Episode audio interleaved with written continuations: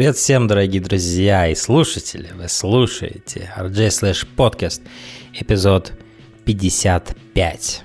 Знаете, всякий раз, когда я говорю название эпизода, когда я его уже произношу на записи, мне приходится возвращаться на канал и проверять, действительно ли это так. А, Только что в интро вы слушали трек замечательной группы Blouse из их не менее замечательного альбома с не менее замечательным и, по сути, таким же названием Blouse. Альбом 2011 года. Э, Это группа, которая исполняет музыку в жанре альтернатив рок, инди-рок, дрим-поп, шугейт, синт-поп, все то, что я люблю, в общем. А, И, к сожалению, их активность ограничивается 11, 12, 13 годами, когда они выпускали, по сути, у них два студийных альбома, э, и в течение этих э, трех лет, можно сказать, они, собственно говоря, были активны, но потом, хотя вот Википедия говорит, что они до сих пор активны, от них ничего не было слышно, и это очень э, жаль. Хотя все-таки их лучший альбом был именно Блаус, не Империум. Империум это их второй альбом, но Блаус это действительно слэм данк, в котором почти все треки очень-очень хороши. А, ну и в частности тот, который я поставил в начале эпизода, я выделяю как, наверное, свой, возможно, любимейший Ghost Dream. А, Очень атмосферный, классный трек, который заставляет тебя просто в такой dreamscape провалиться и как будто путешествовать по своим искаженным во снах воспоминаниям о твоем детстве, возможно, или каких-то твоих юных годах. Тем не менее, многие из вас, кто слушает этот, этот подкаст до сих пор в своих юных годах, с чем я вас поздравляю. А, Что ж, а мы будем сегодня обсуждать The Last of Us, эпизод 6, который мы, в принципе, без промедления и начнем обсуждать, да. Начинается этот эпизод у нас, по сути, с концовки предыдущего эпизода, что мне сразу показалось таким смелым решением, типа, Окей, это была сильная сцена, но юзать ее два раза и так близко друг к другу, то есть концовка пятого эпизода, начало шестого эпизода, я не сразу был на борту с этой идеей, с идеей, но на самом деле это был значимый момент, который стоило выделить, потому что он от- откладывает св- свой отпечаток на то, что произойдет в следующем эпизоде, причем из-за Супербоула э, растянулся вот этот вот промежуток на 9 дней между эпизодами, и поэтому было, наверное, особенно цену напомнить э, зрителю про ужасающую концовку пятого эпизода и те травмы, которые это наложило на героев, вот, и потому что здесь еще таймджамп происходит в самом э, сериале. На три месяца вперед нас перебрасывают, мы уже видим заснеженные такие поля, вот. И здесь немножко получилось такое изменение с точки зрения того, как это происходило в игре. В игре а, та секция, которую нам показывают в данном эпизоде, происходила осенью.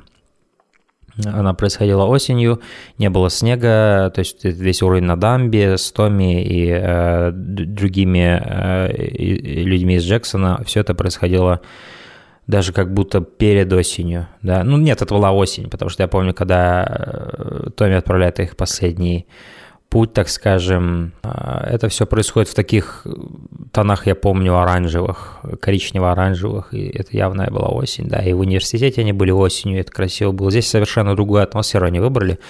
Они выбрали для этого эпизода полностью белую атмосферу. И таким образом, я думаю, они пытаются сократить, возможно, таймджампы между тем, что будет происходить дальше, когда мы уже к Дэвиду перейдем. И поэтому такая экономия происходит, возможно, и локации, в которых они могли снимать в то время, когда они могли снимать. И, в принципе, какого-то конфликта я здесь не ощутил э, визуально ландскейпов и то, о чем говорится в эпизоде, поэтому. Да, напоминаю, что Жасмила Сбаник э, сняла этот эпизод. Я в предыдущем эпизоде вам говорил про нее, по-моему про то, кто она, а, вот, и, э, собственно говоря, о чем она, да.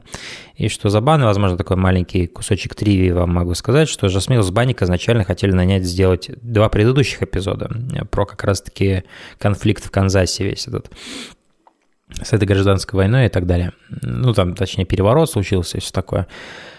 Потому что, типа, Жасмила Збанник ассоциировали с тем местом, где она родилась, где шла война все время. Но Жасмила Збанник была более заинтересована, что интересно, в следующем эпизоде после этого. Это эпизод, где она показывает комьюнити Джексона, показывает, что это рабочая комьюнити с рабочими, э, с, э, с рабочей такой экосистемой, я не знаю, как это назвать, но вот. Э, ей понрав... Она зашла к этой идее, скажем так, с оптимистической стороны что, что забавно достаточно. Вот. Эм, ну да, этот эпизод начинается довольно красиво. Мне очень нравится кадр на такие корябающие поверхность заснеженной земли рога оленя подвешенного. Э, потом, конечно же, когда появляются ноги с кроликами, и потом это появляется фигура с, э, с луком, это мне напомнило, несомненно, Last of Us Part 2. Кто знает, тот знает. Вот. И да, она показывает мужчину, который заходит к себе домой, в свою такую избушку на отшибе, где его ждет его жена которая э, смотрит э, в сторону, и нам долгое время не показывают, на что они реагируют. Но это можно догадаться Джоэл, который зашел просто поздороваться, как бы чайку попить, но на самом деле он зашел узнать, где, он, где они с Элли находятся. Он принес э, карту.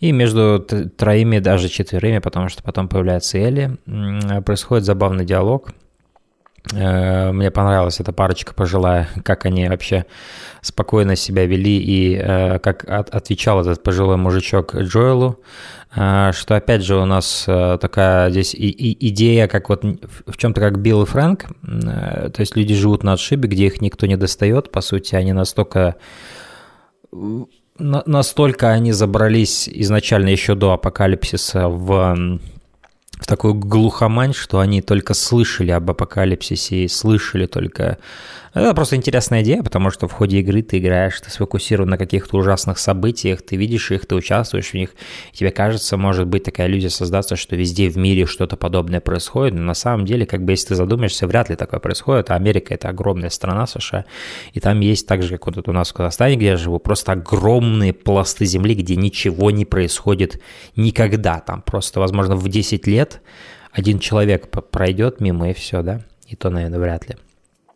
Это просто такая идея, как вот это вот, это вот домика на отшибе, она мне понравилась, о том, что вот можно жить так в апокалипсисе. Можно жить так, и никто тебя не будет доставать, если ты на многие километры вокруг тебя ничего не существует, и никогда не было людей, да. Зачем, собственно говоря, переться сюда зараженным? Мне просто понравилось, что они это выделили и показали. А, вот. И все саркастические ответы этого детка на, на вопросы Джоэла мне понравились.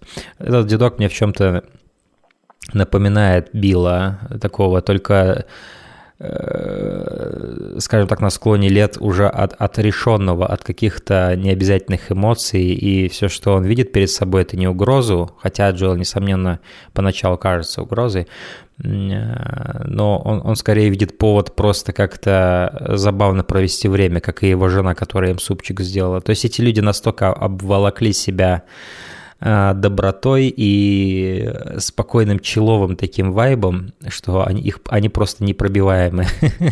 Э, их просто невозможно напугать, потому что им нечего бояться, по сути. Они живут себе и живут. Вот. Ну, что-то в этом есть, что-то в этом есть. А, и они, я думаю, видят, что перед ними, в принципе, нормальные люди, адекватные, как минимум. Мне понравилось, как он осаживает Джоэла, когда Джоэл говорит, ты видел моего брата? Нет. Но я же еще не сказал, как выглядит. Он выглядит как ты? Немного. Нет, тогда не видел. Просто все ответы этого старичка были шикарные. А, и там они показывают, по сути, на карте, что не пересекайте вот эту реку, потому что за ней неприятности, за ней куча трупов, и никто оттуда не возвращается. Это река смерти, они им говорят. Уже так мифологизируют, по сути, просто географическую точку. Вот. А, и да, там даже Элли упоминает Fireflies, и они даже не знают, о ком идет речь. Настолько они оторваны от контекста того, что происходит в мире, они только наслышаны о нем. Это просто... Это, это, это, это прикольно, потому что вот у Джоэла здесь Еле своя драма, им надо добраться, значит, для, до, до светлячков, создать это лекарство, спасти мир.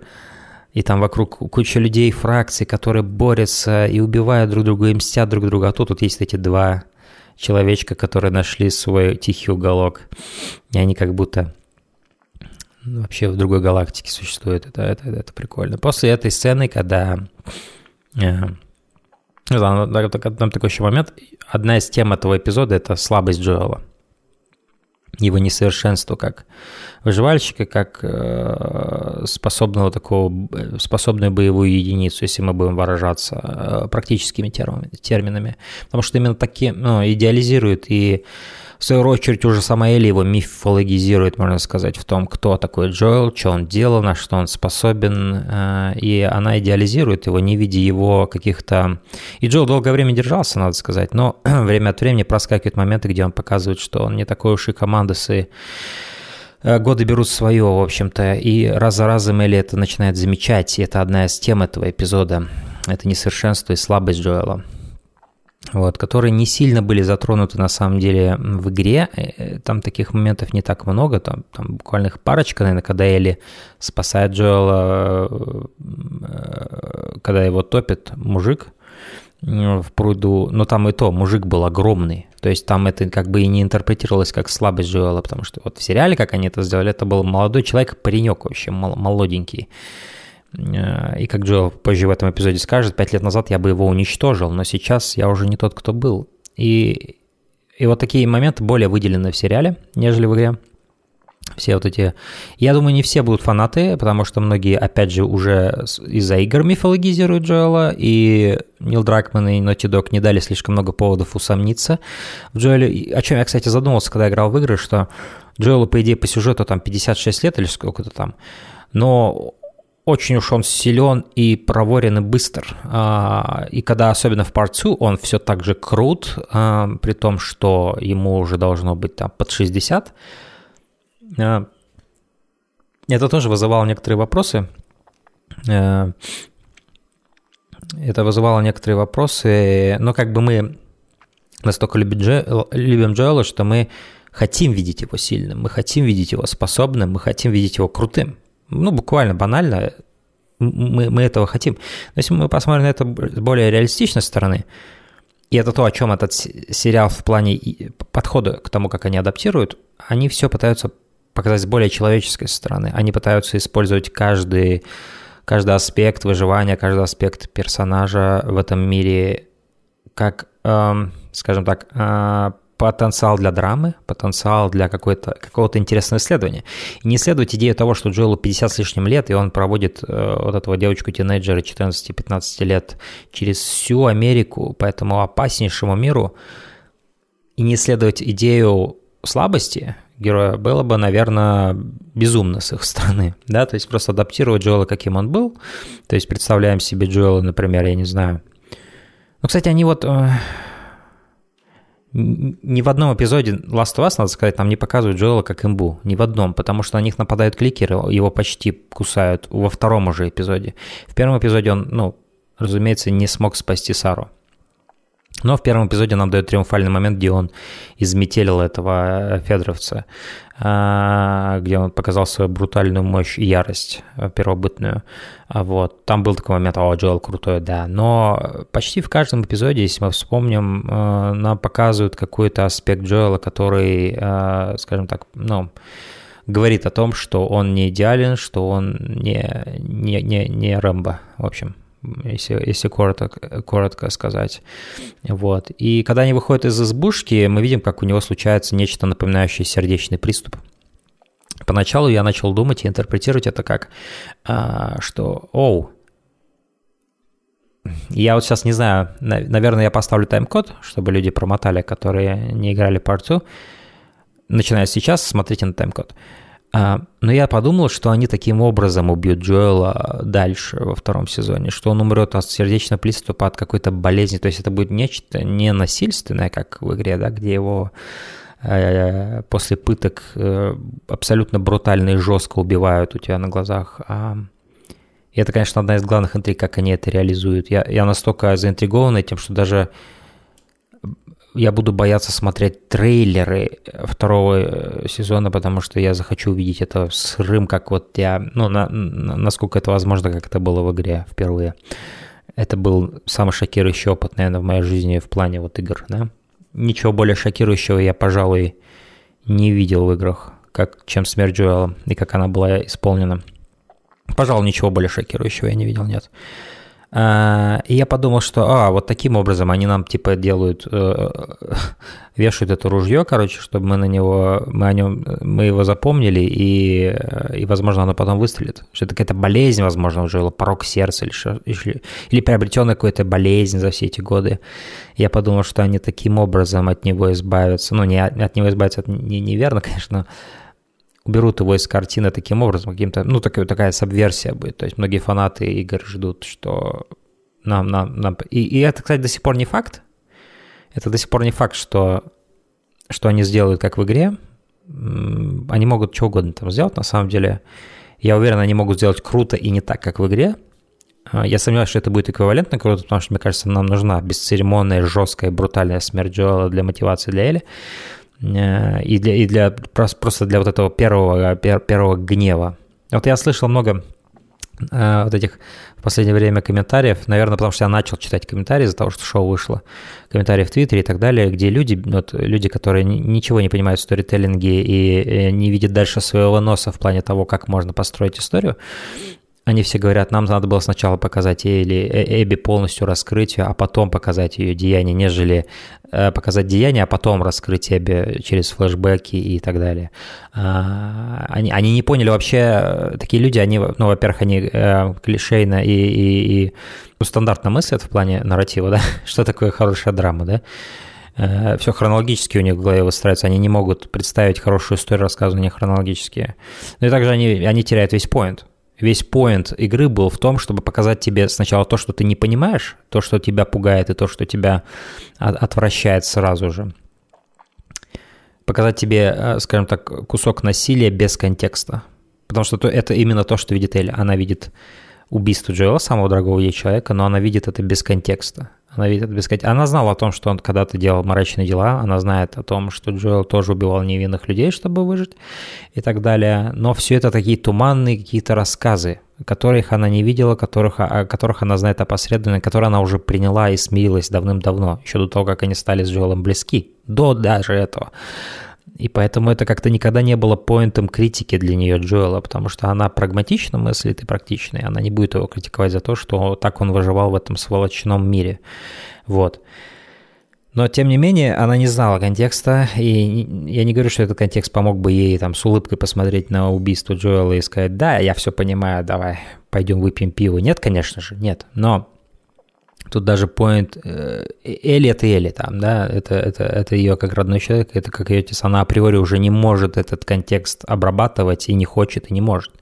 Просто если вот завтра кто-нибудь э, безжалостно там убьет кого-то, кого вы любите, вы, естественно, не будете слушать, почему они это сделали, даже если вам сделают целую презентацию на 10 часов в PowerPoint, да, а, и как бы, но весь трюк этого сторителлинга был как раз направлен на зрителя, на зрителя, на игрока.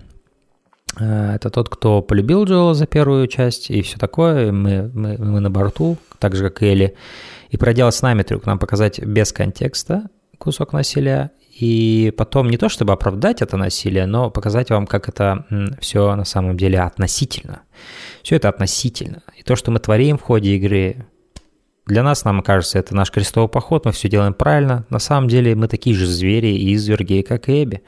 Если не хуже, сколько людей мы убиваем в ходе игры за Элли, я думаю, гораздо больше, чем Эбби. Я не уверен, кстати, потому что Эбби тоже до хрена кого убивает.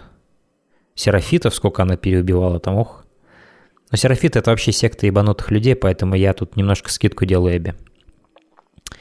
Элли, мне кажется, больше убивает людей, которые потенциально, некоторые из них могли быть э, вполне, ну, почти все, наверное, могли быть люди просто своими мотивациями адекватные люди, которые, ну, неадекватные, все, никто не может быть адекватным. Ну, окей, это начался уже анализ у нас э, игр, а, но о чем я хотел сказать, это то, что, да, поинт смерти Джоэла в том, что э, она должна была быть такой, и э, как бы э, э, Эбби, о, о ней именно так надо было рассказать.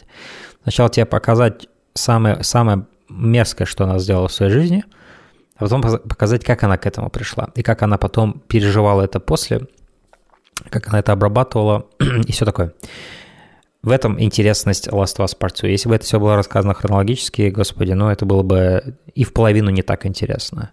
Вот. Но возвращаясь к сериалу, то есть у меня сразу было такое подозрение, но да, уже в этом эпизоде нам раскрывается, что это панические атаки, которые происходят у Джоэла на основе того, что хинт чего, кстати, уже был во, а в первом эпизоде, когда Джоэл загородил собой Элли от э, человека с оружием, а, и у него случился флешбэк PTSD, который активировал в нем, по сути, а, такую ярость, которая, а, которая вырвалась и манифестировала себя. То есть сейчас, думая о первом эпизоде, я, наверное, думаю, даже он не столько Элли защищал, сколько он вернулся во времени мозгом, ну так подсознательно, и он защищал Сару, как бы он хотел ее тогда защитить. А, по сути, он защищал не Эли, он защищал Сару, когда избил того мужика. Вот, потому что Эли он толком и не знал. Он, конечно, отдавал себе отчет, что это ребенок, которого, который под его опекой, так скажем, но он выплескивал, возможно, свой гнев, накопившийся за 20 лет того самообичевания, которое, которое он на себя прокидывал за то, что он не смог спасти Сару. И он, кстати, в этом эпизоде это тоже упоминает. Сегодня я немножко буду менее хронологически э, э, говорить об эпизоде. Какие-то мысли, которые мне будут приходить и будут вязаться с канвой того, о чем я говорю, я буду их просто проговаривать. А, ну да, он говорил, говорит э, Томми, такая, такая, такая строчка у него есть, что типа я не помню свои сны, мне постоянно, постоянно снятся сны ужасные, я их не помню, но я помню, что в них я потерпел неудачу, в них я подвел свою дочь, а, подвел ее. И сейчас я делаю то же самое с Элли. Раз за разом я, я ощущаю, что мой возраст берет свое, и я уже не могу... По сути, э, по сути, что он говорит? Что он говорит? Он говорит то... Это просто забавно, это как диалог между игрой и сериалом идет. Потому что он говорит, я уже не такой, как я был в игре. И, и это так можно прочитать, потому что в игре он способен почти на всем протяжении, как я и сказал, там мало эпизодов, где вот он просто не вывозит, да, по скиллу, потому что мы за него играем, а в катсценах, ну, мы, разумеется, играем, мы всех убиваем, у нас все получается, да, а если не получается, мы перезагружаем уровень и заново, или чекпоинт, да. А, ну, там нет таких много моментов, я, как я и сказал, их всего несколько таких вот, где Джоэл чувствует какую-то свою неспособность, чувствует свое бессилие какое-то, которое его удручает, которое повергает его в депрессию. Нет. Когда Джоэл пытается сбагрить ее Элли, э, и ее Томми, он это мотивирует тем, что Томми просто лучше знает эти края. И плюс, э, плюс э, как бы то есть он бы мог сам это все делать, но, возможно, он хочет на этом закрыть, скажем так, эту главу. Он не хочет, потому что он, он, он видит, к чему эти отношения идут, он видит, каким эмоциям его ведут такие отношения, что это он как будто заново переживает э, обретение дочери, так скажем, и, возможно, это его пугает. Э, в игре все эти вещи, они не сильно выделены. Но как бы его изначальная цель была доставить до Fireflies. У него там не было цели найти Томми. У него вообще не было такой цели в игре. Он его просто встречает, и он рад этому, конечно, но Томми это один из Fireflies. И он говорит, ну, был во всяком случае. Он говорит, ты знаешь, где Fireflies, ты знаешь хорошо эти, эту местность. Отведи ее, говорит. То есть к этому моменту Джоэл даже немножко более холоден к Элли, чем вот здесь в сериале. И как бы он хочет просто, пока это все не перешло в эту эмоциональную связь, которая ему не нужна, которая будет ему только боль приносить, потому что он 20 лет потратил на то, чтобы закрыть этот мост к тем эмоциям, и тут он опять открывается против его воли, а, и он ничего с этим поделать не может. Он чувствует, э, скажем так, lack of control, то есть недостаток контроля да, над своими эмоциями. И он хочет закрыть эту главу, отдать Элли, все, я сделал то, что меня попросили, все, и дальше сами, короче. То есть здесь это, он мотивирует тем, что я не могу быть таким крутым, как в игре. Мне 50 с лишним лет. Да, 5 лет назад я был круче. Возможно, я был как тот Джоэл из игры. Дорогие зрители и игроки, которые ждут от, от меня, от Педро Паскаля, который исполняет роль Джоэла, которые ждут от меня так, такого же Рэмбо-режима, который, который уже был фетишизирован многими и по неправильным некоторым причинам многими восхваляется и обожаем, да? Но это реальный мир у нас здесь в сериале, более реальный во всяком случае. И мне 50 с лишним лет, и у меня есть свои сомнения насчет этого. И я вижу, что я могу ее подвести, и я не хочу этого. Потому что до этого происходит эпизод очень такой значимый, который напрямую связан с тем эпизодом из первого, из первого эпизода, о котором я говорил, где вот он избивает Федоровца в конце эпизода. А, сколько еще раз я смогу назвать, э, сказать слово эпизод?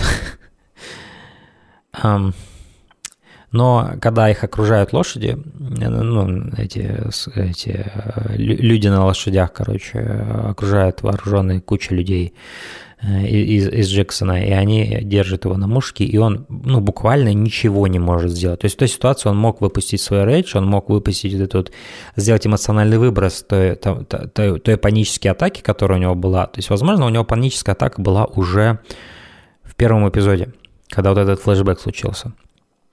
И он просто смог ее выплеснуть, потому что он понимал, что он, он способен сейчас зарешать эту ситуацию своими кулаками и таким образом выплеснуть вот эту тревогу в свои кулаки. Здесь он не мог этого сделать, он был на мушке у кучи людей просто. И когда вот они стоят окруженные, а, он понимает, что он абсолютно бессилен, он никуда не может выплеснуть свою тревогу, ему, и он просто в бессильном положении. По сути, это как бы возвращение, опять же, в тот же сценарий с Сарой, но более точное возвращение, потому что там он тоже ничего не мог сделать. Он держал ее на руках, он был напуган, и он был растерян. И, и он еще не знал, что такое возможно сейчас, сейчас, что сейчас подойдет военный и расстреляет их обоих.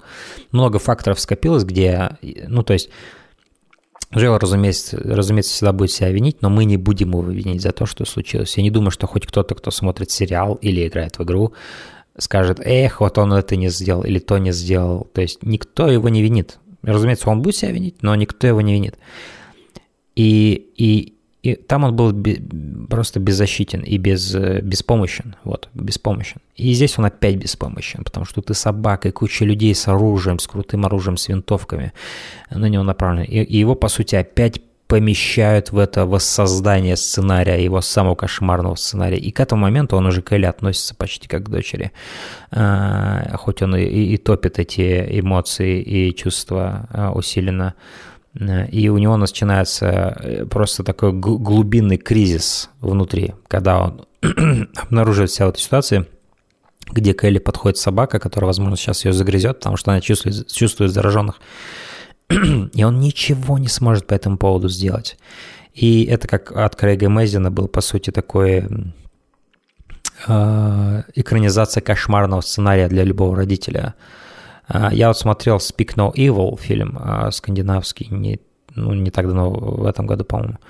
Фильм мне не очень понравился, но там иллюстрируется идея самого кошмарного такого, ну, одного из самых кошмарных сценариев для любого родителя – это беззащитность перед лицом опасности для твоих детей. То есть, когда ты, и беспомощность точнее, когда ты ничего не можешь сделать, видя, как твоего ребенка там могут убить или еще что-то с ним сделать, это ничего не можешь. Это просто ну, ночной кошмар для любого родителя. Да? Это концепт того, что ты как родитель, как защитник, ты не способен защитить, ты не можешь защитить по тем или иным причинам. Либо это страх, трусость какая-то твоя, либо твоя неспособность. В данном случае это не страх. Джоэл как бы... Но он просто понимал, что он ничего не может сделать. Они оба сейчас погибнут. Если он что- что-либо предпримет, они оба просто погибнут сразу. И это беспомощность. Это беспомощность, э, в которую его поместили. Это просто такая более универсальная тема. То есть она сообщается с тем, что произошло с Джоэлом э, в первом эпизоде. Э, я имею в виду в первом эпизоде, именно когда Сара умерла.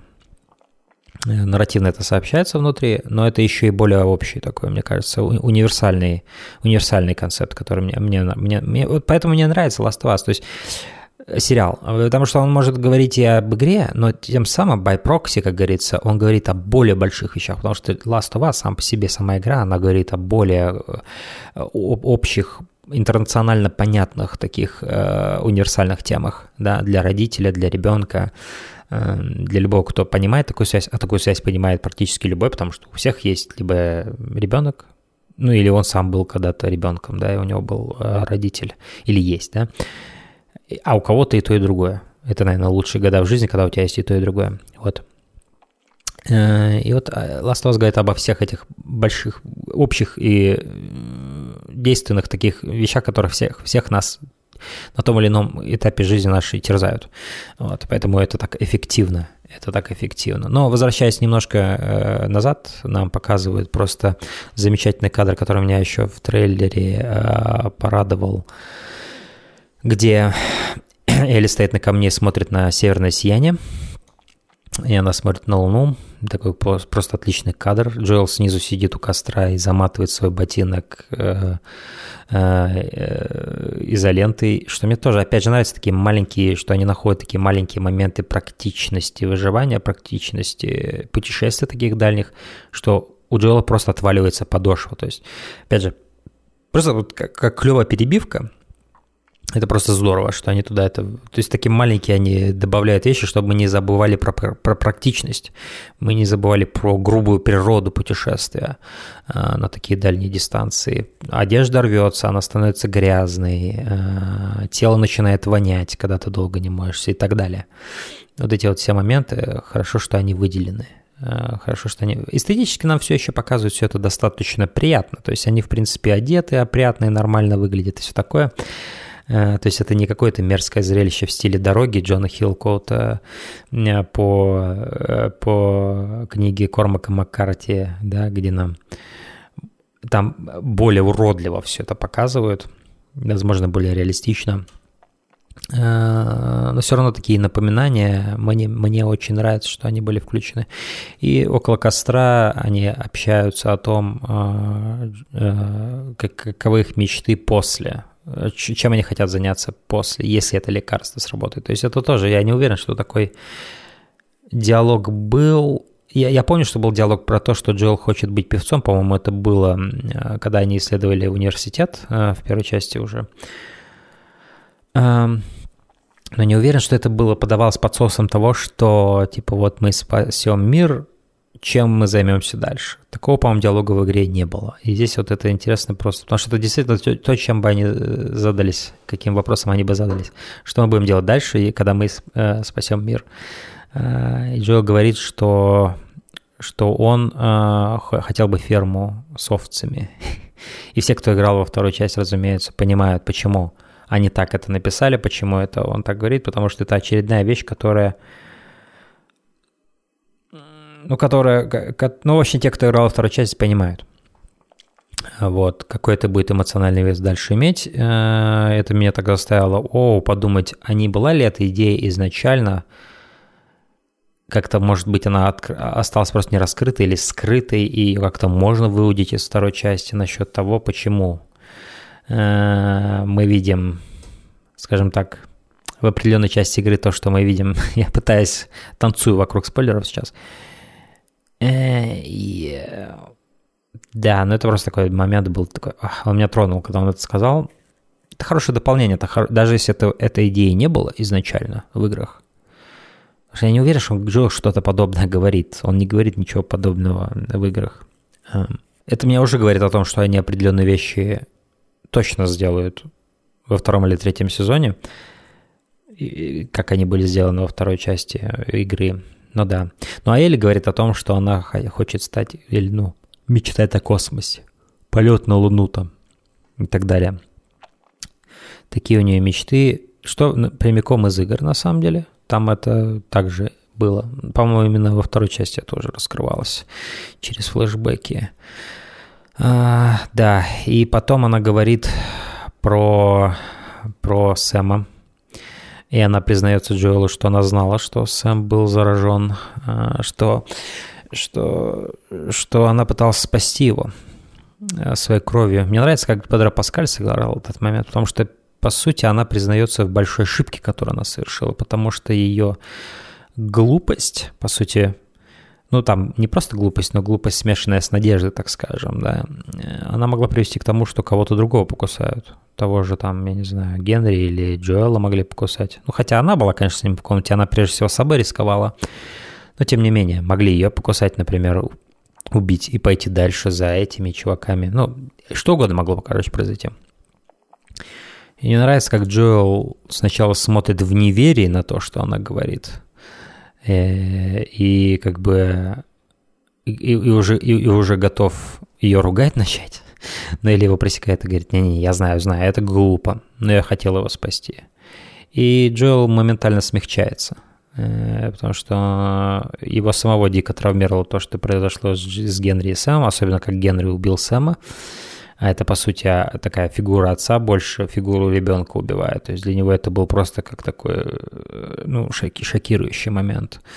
Но Джел ее успокаивает, сразу он включает режим, ну, он правильно себя ведет в этой ситуации, он смягчает тревоги Элли и говорит, что... Потому что Элли в данном случае, она ведь она подводит к этой идее того, что мы будем делать после, что мы делаем, сделаем, когда мы спасем мир. Но она сомневается в своем, в своей, возможно, ее особенность заключается в том, что она сама может выжить, но не сможет спасти других. Ее дар, он не принесет никому никакой пользы. А за это время она уже успела, ну, представьте, они сколько путешествуют, сколько она об этом знает, сколько важности вокруг этого всего зиждется, что подкрепляется разными фракциями, как вот светлячки, там, Джоэл и отдавшая уже за это жизнь Тесс и так далее. Все это только нагружает, нагружает мне больше и больше ответственности, все больше и больше людей умирает из-за того, что ей надо добраться до этой лаборатории светлячков. И хороших людей умирает много. И и как бы э, на, на, на, на, на ее плечах груз, потому что у нее есть совесть. И она начинает, плюс ко всему этому, э, как бы просто это, это экзистенциальный момент того, что все мы хотим сделать что-то значимое, ну, многие из нас. Ну, ну, большинство из нас, наверное, проживает жизнь и не понимают, что это такое, что с ними вообще произошло, да, всю, всю, всю эту жизнь, что это такое было.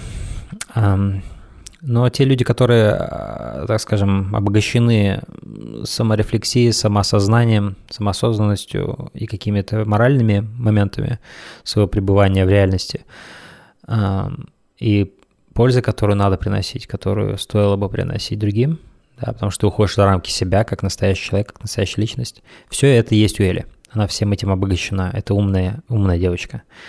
А, и разумеется, она, э, у нее еще эго-момент играет того, что она не хочет просто пройти эту жизнь как очередной человек. Я так думаю. Это уже немножко интерпретация с моей стороны, но я думаю, что она хочет, э, видя, что она, э, что у нее есть такой шанс сделать что-то такое полезное, что-то, что спасет кучу людей и, лишь, и избавит очень-очень многих от тех ужасных вещей, которые происходили в ее жизни, она уже как бы, ну, не такой момент идет, я могу стать спасителем, я хочу быть спасителем. То есть она как бы... Джоэл спасает ее на базисе как вот о Грузе он о ней говорит, да, что типа, ну, на самом деле он уже как о дочери о ней заботится.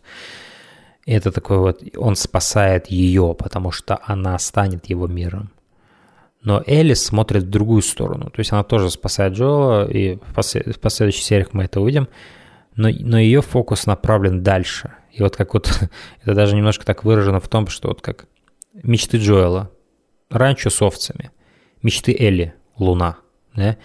То есть в ней потенциал к большему, она стремится к большему, к, к огромному, к чему-то, к чему-то недостижимому. И вот эта луна, образ луны, на которую она смотрит, это, возможно, образ не, не, не луны вовсе, не то, что она хочет полететь на луну. Это просто как ее увлечение, так скажем, это ее такой фетиш в плане идеи путешествия куда-то, да. Но в целом это символизирует немножко другое, как мне кажется. Это символизирует, как мне кажется, больше ее устремление к, к ее вот этой грандиозной миссии спасти мир. Как будто она смотрит не на Луну, а на планету Земля, она смотрит с удаления. Потому что она единственная, кто... И по играм пока так это и остается. Нам, не говори, нам, нам пока не говорили о том, что есть другие э, им, с иммунитетом люди. Но э, она уже как будто не от мира сего, Элли. Э, она не от мира сего, и она как будто уже как пришелец. И поэтому она как будто смотрит в удалении на планету Земля, как спаситель, как вот тот, кто, возможно, спасет этот мир. Попробуйте посмотреть на Элли в этом контексте и просто и просто почувствуйте то, что вы почувствуете. Вот посмотрите на то, как она сидит перед костром, или посмотрите то, как она смотрит на Луну, и подумайте о ней в этом контексте.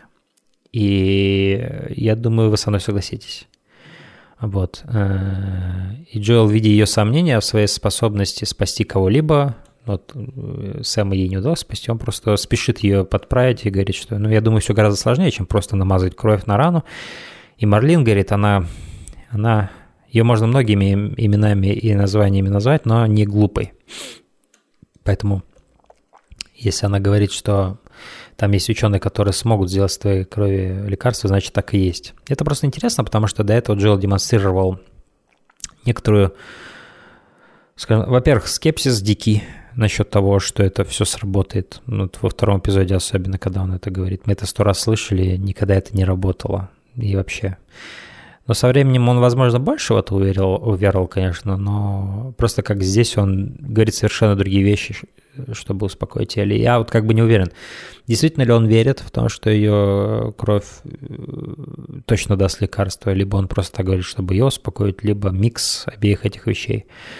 Эм, тем не менее, он ее успокаивает и, и ну, пытается во всяком случае.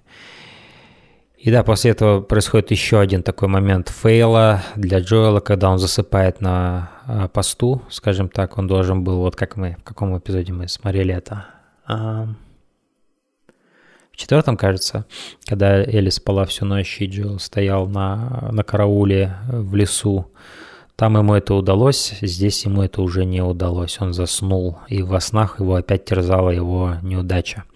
И, и он просыпается, по сути. То есть он из одной неудачи просыпается в другую, потому что он заснул, оружия рядом нет, и он понимает, что он уже не справляется. И Элли как бы показывает себя, что она справляется. Здесь такой просто момент, где они эмоционально друг друга не понимают. Элли не понимает, что для Джоэла значит заснуть. Она так все с улыбкой на все это реагирует. И она видит это как момент гордости, что она, смотри, я взяла твое оружие, я защитила тебя, я делала все, как ты говорил, у меня все получилось. Я смогла тебя подменить. А, но Джоэл, в свою очередь, не, скажем так, не способен видеть важность этого момента для нее, как то, что она смогла помочь и смогла показать себя и доказать себя как способного попутчика и, ну, вот в этом их путешествии огромным и настоящего, настоящего партнера, да, его, ему затуманивает рассудок его неудача. И то, что он заснул, и то, что его не разбудили, и что он не смог выполнить свою функцию. Потому что, опять же, особенно это письмо Билла, которое на него взгромоздило эту, еще сильнее эту ответственность за смерть Тесс и а, за то обещание, которое он дал Тесс перед ее смертью. А, все это, конечно, огромным грузом лежит на Джоэле. То есть они оба несут огромный груз. Оба несут огромный груз. И, и Джо говорит, в следующий раз разбуди меня. Да. И они продолжают свое движение, там классные кадры на мосту, в лесу, когда они идут в этом заснеженном лесе. Эти маленькие детали, что у них на рюкзаках скапливается снег, мне нравится. А, да, и они идут. Элли учится свистеть, что было в игре. А, и они находят дамбу. И там забавный момент происходит, когда она говорит «damn», и типа, ну, игра слов, опять же, из той книжечки, можно сказать. Э, но она не из той книжечки, это уже ее импровизация. И Джилл ее сразу же подказывает, подкалывает. Ты не, не, не Уилл Ливингстон или как его там зовут. У тебя не получается так же, как он хорошо э, игрой слов оперировать. Да, Уилл Ливингстон. И тут еще один момент происходит прямиком из того эпизода, когда она говорит так вот это делало, вот это вот э, создавало электричество, вот этот поток воды, дамба, Он говорит, да. И как только она пытается открыть рот, Джоэл сразу ее прерывает, не спрашивай меня, я не знаю, как это работает. Я на самом деле это не подметил, когда смотрел первый раз эпизод, но это, по сути, отсылка к тому моменту, когда она ему, э, у него спрашивала про сайфон вот этот, когда он выкачивал э, горючее этими шлангами из, из бака и не смог объяснить, как это именно работает. Э, и предвосхищая такую, такую же реакцию, он сказал, даже не спрашивая, не знаю, как это работает. это просто классный момент, где он... То есть, то есть мы видим, что они уже друг друга э, уже конкретно притерлись, они знают наперед, какие вопросы будут, какие... Это просто такие маленькие детали, которые, ну, так э, очень воплощают их взаимоотношения, очеловечивают их очень сильно. Вот. Ну, а после сцены с собакой и этим отрядом их, по сути, сопровождают в Джексон. И как только Джилл там называет свое имя, Мария, э, замаскированная за вот этим платком, э, мы понимаем, что это она, она понимает, кто перед ней и, и какого брата он ищет, о котором он все говорит. А, и она сопровождает их в Джексон вместе с этим отрядом. И Джексон был воссоздан просто потрясающе. Это такая впечатляющая. Они, по-моему, все это реально отстроили посреди пустыря, около этих гор. Это реально было, как будто мы перенеслись во вторую часть в игру. Это было просто очень-очень э, круто. Ну и, конечно, происходит встреча Джоэла и его брата Томми. Э, очень эмоциональный момент для обоих персонажей, которые не видели друг друга хрен знает сколько времени уже. И да, они расста... расстались они на таких очень... В сериале это лучше выделяется, они расстались на очень таких напряженных, напряженных таких тонах, по очень таким жестким причинам, так скажем, по причине, по сути, того, как они жили по очень таким коренным моментам расхождения между ними, которые проявились после апокалипсиса вот, и внесли новый контекст в их отношения и в том, как они видят жизнь. А, это то, что происходит с людьми, когда вот начинается война. Мы сейчас это видим с Украиной, когда друзья больше перестают быть друзьями, родственники перестают общаться, потому что такой контекст – выставляет на повестку дня вопросы, которые не поднимались бы в противном случае, э, и, и, и заставляет людей думать и говорить о вещах, о которых они бы не говорили и думали так же страстно, если бы не было этого контекста реальной войны, которая уносит жизни людей каждый день э, и как, как люди на это смотрят. То есть, и, и, и это именно то, что произошло с Томми Джоэлом, то, что их рассорило и раз, разделило их. Интересный момент происходит еще, когда нам показывают реакцию Элли. И реакцию Марии, кстати, тоже. Они интересно реагируют каждая по-своему. Мария реагирует с такой настороженностью на Джоэла, потому что, да, она понимает, что это брат Томми, Томми его любит, так или иначе, это его брат. Но она понимает, по тем рассказам, которые Томми, наверное, ей уже рассказал, что Джоэл — это опасный человек. Джоэл — это ну, кто-то может посудить, что плохой человек. Э, возможно, Мария так может посудить. Скорее всего, Мария так посудит. Эм, и она, конечно же, опасается влияния Джоэла на Томми. И не, в том плане даже, что он как-то его изменит или еще что-то такое, а в плане, что он просто является деструктивным э, влиянием в его жизни с ее перспективы. Здесь в Джексоне у них все хорошо. Они процветают, они живут никого не убивая и так далее. Джоэл с позиции Марии это тот, кто заставлял, так можно сказать, почти, ну, очень сильно влиял на Томми как старший брат. Мы видим, что Томми э, это джойнер, и он follower. То есть Джоэл до этого называл его джойнером, тот, кто вступает в какие-то инициативы, тот, кто хочет что-то э, что-то сделать хорошее. Но в том, в, в, э, это также мотивировано недостатком, скажем так, Э, какой-то независимости внутренней, такой коренной независимости. Он хочет куда-то вступить, он хочет к чему-то прибиться, к какому-то движению, к какому-то, какой-то идее. Он хочет найти что-то хорошее для себя, но он не может создать это сам. В нем нет того, что позволит ему самому это, это создать, самому быть лидером. Томми не лидер. Его жена Мария лидер – Мария, с ее перспективы, разумеется, она считает себя лучшим лидером, чем Джоэл. Она показывает им это комьюнити. Смотрите, как мы здесь замечательно развиваемся, все у нас есть, все такое. А, И тут тоже очень много интересных вещей происходит. Ну, сначала про реакцию Марии и Эли. А, То есть Мария вот с таким, а Эли смотрит с ревностью. Причем я этого при первом разе не, прос- не, не проследил и не, не распознал это. Но когда я смотрел уже второй раз эпизод, я определенно это подметил, особенно когда более-менее такой средний план на нее, изолированный. Мы видим, как Элли смотрит с такой... Сначала я просто, когда первый раз смотрел, я это ин- интерпретировал как, скажем так, она видит незнакомую сторону Джоэла. Его взаимодействие с его братом, которого она не знала и не видела до этого. И она не видела Джоэла таким affectionate, как говорится, когда он кого-то там обнимает и радуется. Для, него, для нее это немножко дикое зрелище. И это, несомненно, есть. Но во второй реакции, вот этой изолированной, мы видим ревность. Потому что ее он так не обнимает. К ней он так, такое расположение не показывает. И это, и это не что-то, что ты можешь интеллектуализировать. Это не что-то, что ты можешь решить, реагировать так или нет. А, Возможно, для Эли самой, скажем так, неожиданно, что она с ревностью реагирует. Но это люди, мы, мы так устроены. То есть какие-то вещи мы даже себе не отдаем отчета, что они у нас есть. Вот эта химия, это и есть вот этот кардицепс, который нас растет, он нами управляет. И, и- и какие-то химические процессы, когда они запускаются, ты все, ты, ты как марионетка, ты просто выполняешь то, что там происходит. И, и, и делаешь это уже как делаешь. Вот они сидят за столом, едят, и они едят очень так, очень быстро и э, вкусно, и все такое. Мы, кстати, видим впервые э, Дину.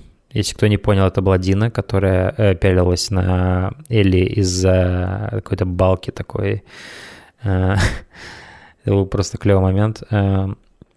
Реакция Элли мне показалась немножко дикой, но это, возможно, вызвано тем, что Элли чувствует себя немножко, не то что изгоем, но фриком в этой обстановке. Потому что когда ты входишь в такой комьюнити, да, ты начинаешь думать, ну как на это можно реагировать? Круто, здесь так все круто, здесь так все красиво, как хорошо здесь люди живут. Но Джоэл и Элли в контексте Джексона это фрики. Потому что это люди, которые много лет, особенно Джоэл, но Элли тоже, она не так много прожила на Земле, но она жила, по сути, все время вот в такой вот грязи и в страхе, и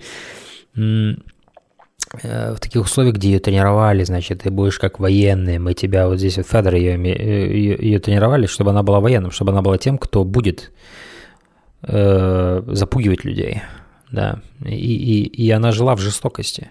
И тут она живет, она попадает такой в капсулу мира, каким он был до апокалипсиса, потому что здесь многие дети младше, чем она, и как бы, как говорит Мария, 7 лет у них это комьюнити существует, Многим детям здесь 7 лет и меньше, и они как будто... Это как реверс-апокалипсис произошел в этом пузыре Джексона. И получается, уже есть поколение детей, которые не знают, что на самом деле происходит в мире.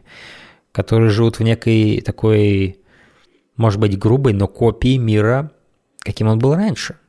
Что тоже интересная идея. А многие, кто здесь есть, кто ее возраста, полжизни своей, возможно, здесь провели, и они уже забыли, каково это там, да, для них это как страшное воспоминание из детства. Э, Что можно какую-то как параллель провести с тем, как некоторые дети, например, там 5-6 лет живут с такими э, э, в абьюзивных таких семьях с ужасными родителями-алкашами, а потом их забирает там служба защиты детей, или я не знаю, как это называется, и потом у них находятся опекуны, они живут большую часть своей жизни потом э, в нормальных условиях. И та жизнь для них уже как страшный сон, который иногда возвращается. Или в этом плане для нее все всегда было так. И придя сюда, она ощущает яркий контраст между собой и другими детьми. И когда на нее пялятся другие дети, или там девочка ее возраста, в случае с Диной, хотя Дина, по-моему, насколько я, кстати, не помню, кто из них старше, но неважно. Может, они и одногодки. Эм, мне кажется, вот в этом заключается реакция. Или на нее пялится, как на животное в клетке, мне кажется. Она это ощущает, что она отличается от других. Ее это бесит. Вот. Поэтому ее реакция оправдана. И говорит, я хочу свой пистолет обратно. Но дети здесь не вооружены. То есть она ей напоминает о нормальном мире, который, возможно, или даже не знает, что это такое, но она говорит, что в нормальном мире девочка в твоем возрасте не носит оружие. Э, Томми пытается разрядить обстановку, потому что, по сути, тут в чем-то похожая ситуация происходит, как и как это снято, очень похоже, как вот между э, Фрэнком и Биллом и Тесс и Джоэлом, где Билл и э, Фрэнк друг на друга смотрят, с- э, э, Билл и Джоэл друг на друга смотрят с такой осознанной опаской, а Тесс и Фрэнк с такой, может быть, даже наивной, ну, такой, потому что они скучали по ощущению наивности в отношениях, и они как бы наоборот друг к другу тянутся, а эти друг такие, ну, строже, ух. И здесь похожая ситуация происходит, где Билл и... Э, блядь, все, всех перепутал. Джоэл и, и Томми э, хотят пообщаться, они давно друг друга не видели, они немножко так тянутся друг к другу. А вот есть э, Элли и, и, и Мария. И Элли и Мария в данном случае это как Джоэл и Билл из той, из, из той сцены. И они вот так расположены крест-накрест, и э, вот этот вот интенсивный э, контакт зрительный между Марией и Элли вы можете заметить. Э, где есть напряжение между двумя девочками, так скажем. Вот. И Томми пытается разрядить эту обстановку, и Элли их критикует за то, что вы все здесь такие правильные, но, говорит, типа, вы нас чуть не убили, вы создали очень опасную ситуацию для нас и очень нервную ситуацию. И в чем она абсолютно права, кстати. То есть она, возможно, даже это до конца не осознает, но в этой, в, этой, в этой сцене она их отчитывает за то, что они нанесли психологическую травму Джоэлу, что они сделали. Потому что Джоэл не знал, что за ним перед люди. Он мог подумать, что это какие-то рейдеры и какие-то там, я не знаю, каннибалы и так далее, которые сделают с ним что, что угодно. Это были люди Томми. И какого хрена они с ними так обращались? Если они хорошие люди, если у них здесь хороший комьюнити, почему они ведут себя так, как... Потому что реально, когда ты смотришь эту сцену с этой собакой, с этими людьми, с вооруженными, ты точно так же, как и жил, ты охреневаешь от потенциальных развитий того, что с ними может произойти, да, ты просто охреневаешь от этого потенциала, А, вот. И Элли просто, да, она отчитывает их, вербально отчитывает их за все это.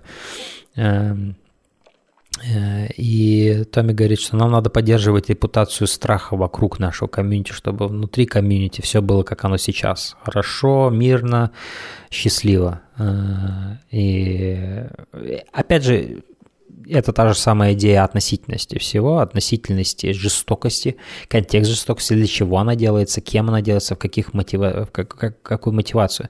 И как с разных сторон это по-разному будет выглядеть. Возвращаясь к Эбби и, и Last of Us Part 2, не будь у нас там Элли, не будь у нас Джоэла, будь у нас просто вот история про Эбби, попытайтесь на это посмотреть с этой стороны. Кто бы для вас был Джоэл, кто бы для вас была Элли, да?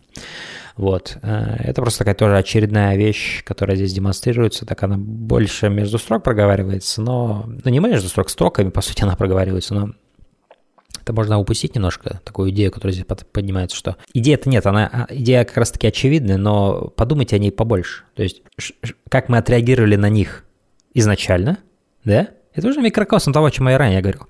Как мы отреагировали на эту группу вооруженных людей с собакой раньше, и как мы теперь знаем, зная новый контекст, немножко иначе на все это взираем. Для чего это было, в каких целях и так далее, и кем. И кто такой Томми теперь для нас? Вот это, это, это все хорошо написано и, и- и демонстрируется здесь. Очень хорошо. А, Это очень вкусно, как их еда, которую они там едят. Я, кстати, не знаю, что они там едят, но там явно есть морковка. Какой-то рагу, наверное. И там произносит такую фразу «плохая репутация – это не всегда, это не значит, что мы плохие». Да? Плохая репутация может, может служить хорошей цели. Вот. И, или подкалывает. Ну, вы со своей репутацией, говорит, э, парочку стариков просто вот так зашугали, что они не так далеко от вас живут, но даже боятся к вам прийти. И, кстати, это будет забавно, если Томми реально потом их найдет и э, возьмет их в свое комьюнити. Ну, кстати, это будет тщетно, потому что э, там упоминается такое, что дедок ушел еще до апокалипсиса, ему как раз-таки не хочется ни в каком комьюнити составлять, состоять. Когда Томми говорит вот эту фразу, что плохая репутация не значит, что ты плох, Мария сра- сразу смотрит на Джоэла и говорит, во всяком случае, не всегда. И Джоэл читает осуждение в ее словах. И он моментально считывает, что Томми ей что-то о себе говорил. И, и, и это сразу напрягает отношения между ними, потому что Мария, разумеется, намекает на мрачное прошлое Джоэла. И она осуждает его за его дурную репутацию и считает его плохим человеком. А, и Элли, обратите внимание, как на все это смотрит Элли. Что мне очень нравится в этом эпизоде, это то, как Элли встает на защиту Джоэла несколько раз в ходе эпизода. И, и, и как Элли считывает все эти... То есть она в бэкграунде сидит, но она достаточно в фокусе, и это является частью информации этого кадра, где мы видим реакцию Джоэла на слова Марии, и посмотрите, как ведет себя Элли, и как она потом смотрит в тарелку, уже думая о чем-то своем. Она считывает все эти моменты, потому что она умная. А, и она уже готовится растерзать Марию, готовит какие-то колкие фразы в ее сторону.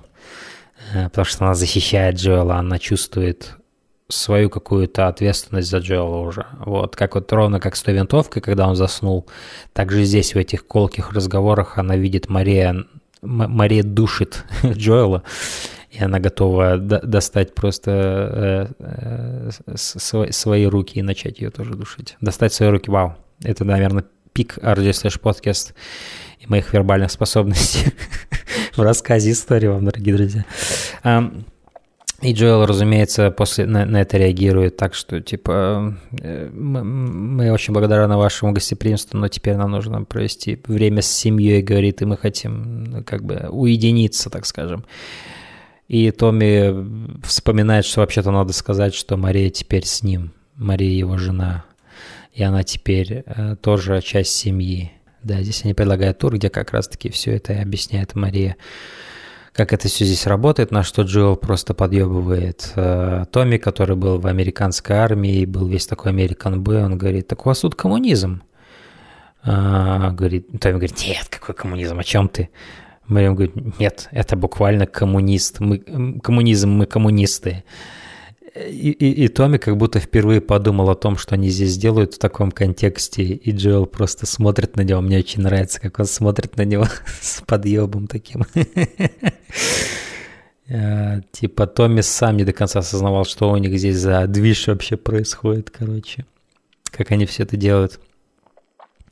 Здесь есть такая nice отсылка к второй, такая flash-forward отсылка, или я не знаю, как forward отсылка, а, или пресылка, то есть она не отсылается к чему-то, что произошло, но отсылается к тому, что произойдет дальше. Присылка назовем это. Ужасное слово, но я буду его использовать, гайс. Такая присылка ко, второй, ко второму сезону, я уже думаю, где нам показывают маленькую лошадку, которую ласкает э, и гладит Элли. И это Shimmer. Это ее лошадь из второй части, из Last of Us Part 2. А, просто забавно видеть их маленькую Элли, маленькую вот эту Shimmer. это, это, это был очень милый момент. Э, ну и Мария понимает, что Джоэлу и Томми нужно некоторое персональное время для каких-то разговоров. И, соответственно, у нас тут два дуэта прикольных. Получается Джоэл и Томми, и Элли и Мария. А, два напряженных дуэта, но особенно Элли и Мария. Но на самом деле более, нап... то есть, ну, сначала кажется более напряженным и потенциально таким а, а, гремучей смесью, кажется, Элли и Мария, но на самом деле им оказывается Джоэл и Томми, потому что, да, они вот этот первый момент э, счастливого соединения у них прошел, все, но теперь начинаются настоящие разговоры, начинаются, и как бы они как будто возвращаются к тому, на чем они закончили, довольно быстро. Потому что таковы, вот это опять же реалистично мне показывает отношения таких вот, ну, родственные отношения родственников. Это зачастую тяжело, это сложно. Вот. Потому что родственник – это то, чье присутствие ты должен с чьим присутствием ты находишься гораздо больше времени, чем с какими-либо другими людьми. И эмоциональное поле, на котором ты взаимодействуешь, оно совершенно другое, чем с любыми другими людьми. Даже если это твои какие-то коллеги, с которыми ты большую часть времени в ходе недели проводишь на работе, это все равно не то, что родственники. Другие эмоциональные ставки, другие, другие требования, другие какие-то ожидания и так далее. И здесь вот они э, некоторое время улыбаются друг другу, и Джоэл восхищается тем, как у них здесь все хорошо и здорово. И там такая точка диалога про, про, про, про, про, проскакивает, потому что Томми офигительно выглядит. Он просто в отличной форме. Он вообще здесь красавец, вот этот вот э, Габриэль Луна, он просто офигительно его. Я помню еще на промо-материалах с этими усами, с этой бородкой, с этой прической. Он просто выглядит шикарно. Красавец мужчина в полном расцвете сил. И Джоэл это подмечает, он говорит, ты как будто и дня не постарел. И, Джо, и, и, и, и Томми ему возвращает, а вот ты, говорит, и типа, да. ты, ты, ты, ты вот как раз-таки очень даже постарел, потому что они вели разную жизнь с тех пор. Я вот не знаю, когда Томми покинул Джоэла, как давно это произошло. Не уверен, что это упоминается вообще в сериале. Но можно представить, что это было, может быть, 5 лет, где-то так. Эм, и Томми, опять же, нам не говорится, по-моему, в сериале, насколько он младше Джоэла, но он ощутимо младше Джоэла, да. И он ощутимо младше Джоэла, и э, какую-то часть своей молодости он сохранил благодаря тем годам, что он провел... А, 7 лет. Ну, кстати, вот я не знаю, они вместе с Марией основали это комьюнити, или он к ним уже после пришел, я не знаю, я не уверен. Ну, скажем, 7 лет, хорошо.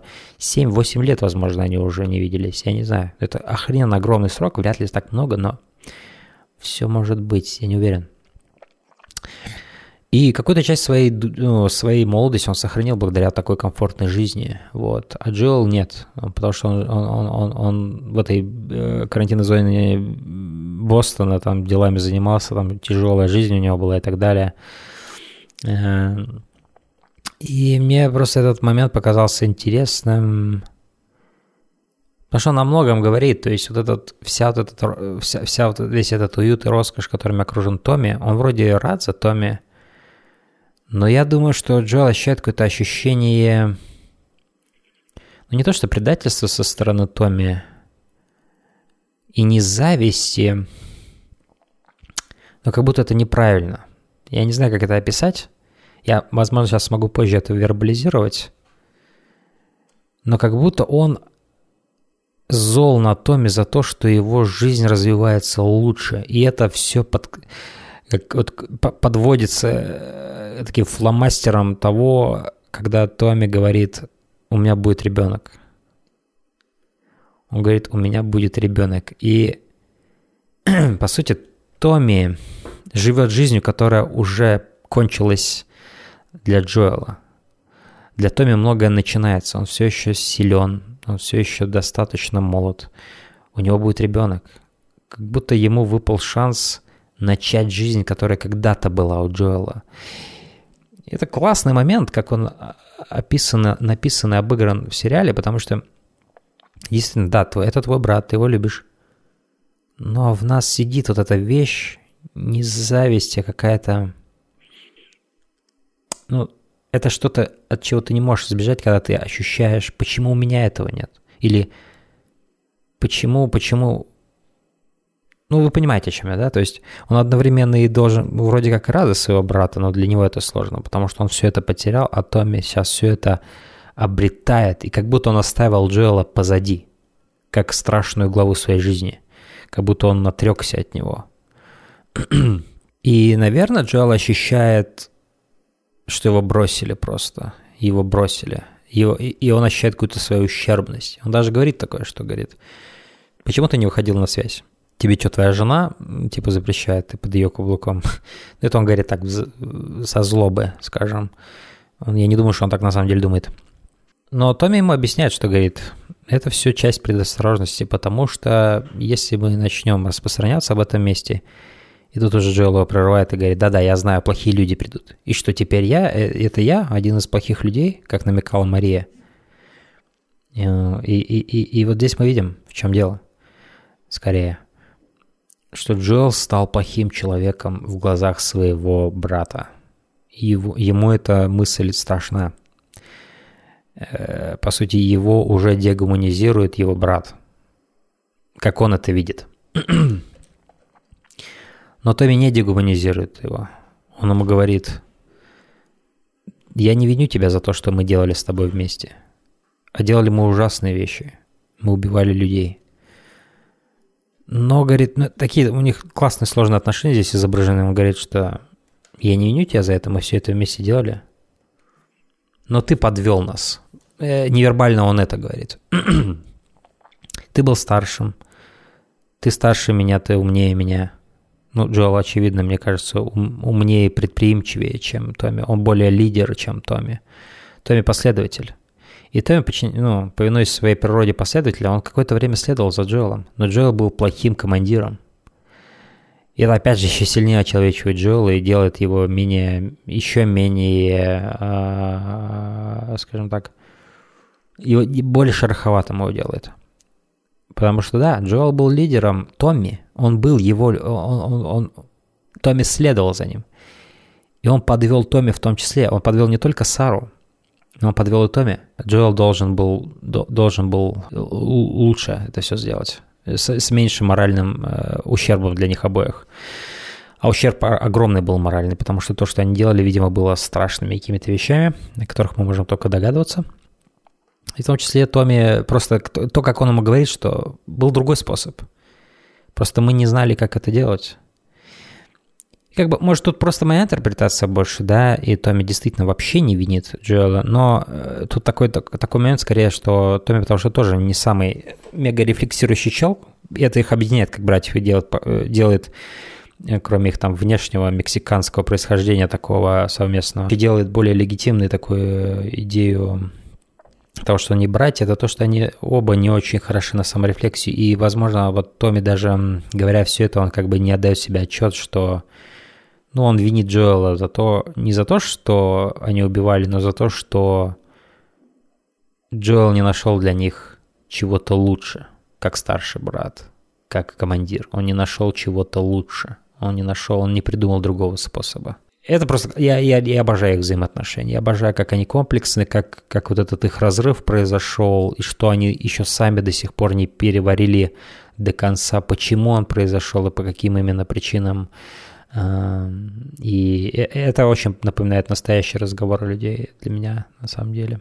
Когда он говорит, Томми, знал бы ты, через какое дерьмо я прошел, чтобы тебя найти, говорит. И Томми говорит, я буду отцом. И для Джоэла это просто такой интересный момент, потому что такая уязвимость в Джоэле в этот момент сразу же наступает.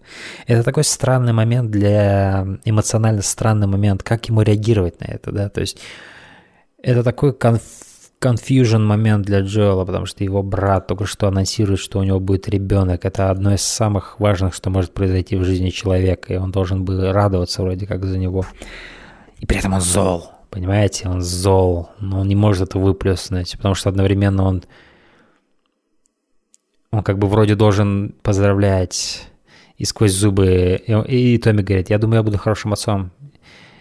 И Джо сквозь зубы практически говорит, ну, мы увидим, посмотрим, типа. И для Томми эти слова, они его сильно ранят. Типа, что, увидим? Это все, что ты можешь сказать? Ну а что я должен сказать, говорит. И тут они лицом к лицу встают. Это классный момент, когда он говорит, только потому, что твоя жизнь закончилась, или жизнь для тебя закончилась, не значит, что она должна для меня закончиться. Тоже такой момент тоже вот этого вот братства, генетической связи какой-то, какого-то родства и близости. И как мы порой, будучи родственниками, скажем так, продолжаем свои какие-то взгляды, устремления, амбиции, представления о хорошем и плохом, мы их продолжаем за пределы себя и проецируем их на своих родственников, просто потому что они наши родственники, они, и мы как будто думаем, что они должны точно так же думать, точно так же жить, как мы, точно так же страдать, как мы. Это не рациональная идея. Это не рациональная идея но это действенная идея, которая действительно происходит. Она, она живет в людях. Э, и как бы Томми справедлив в том, что он сказал. Но он не чувствителен в том, что он сказал. Потому что он, по сути, референсит Сару.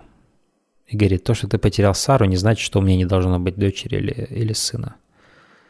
Это не значит, что я не могу быть счастлив в мире, где ты несчастлив и останешься несчастлив до конца своей жизни.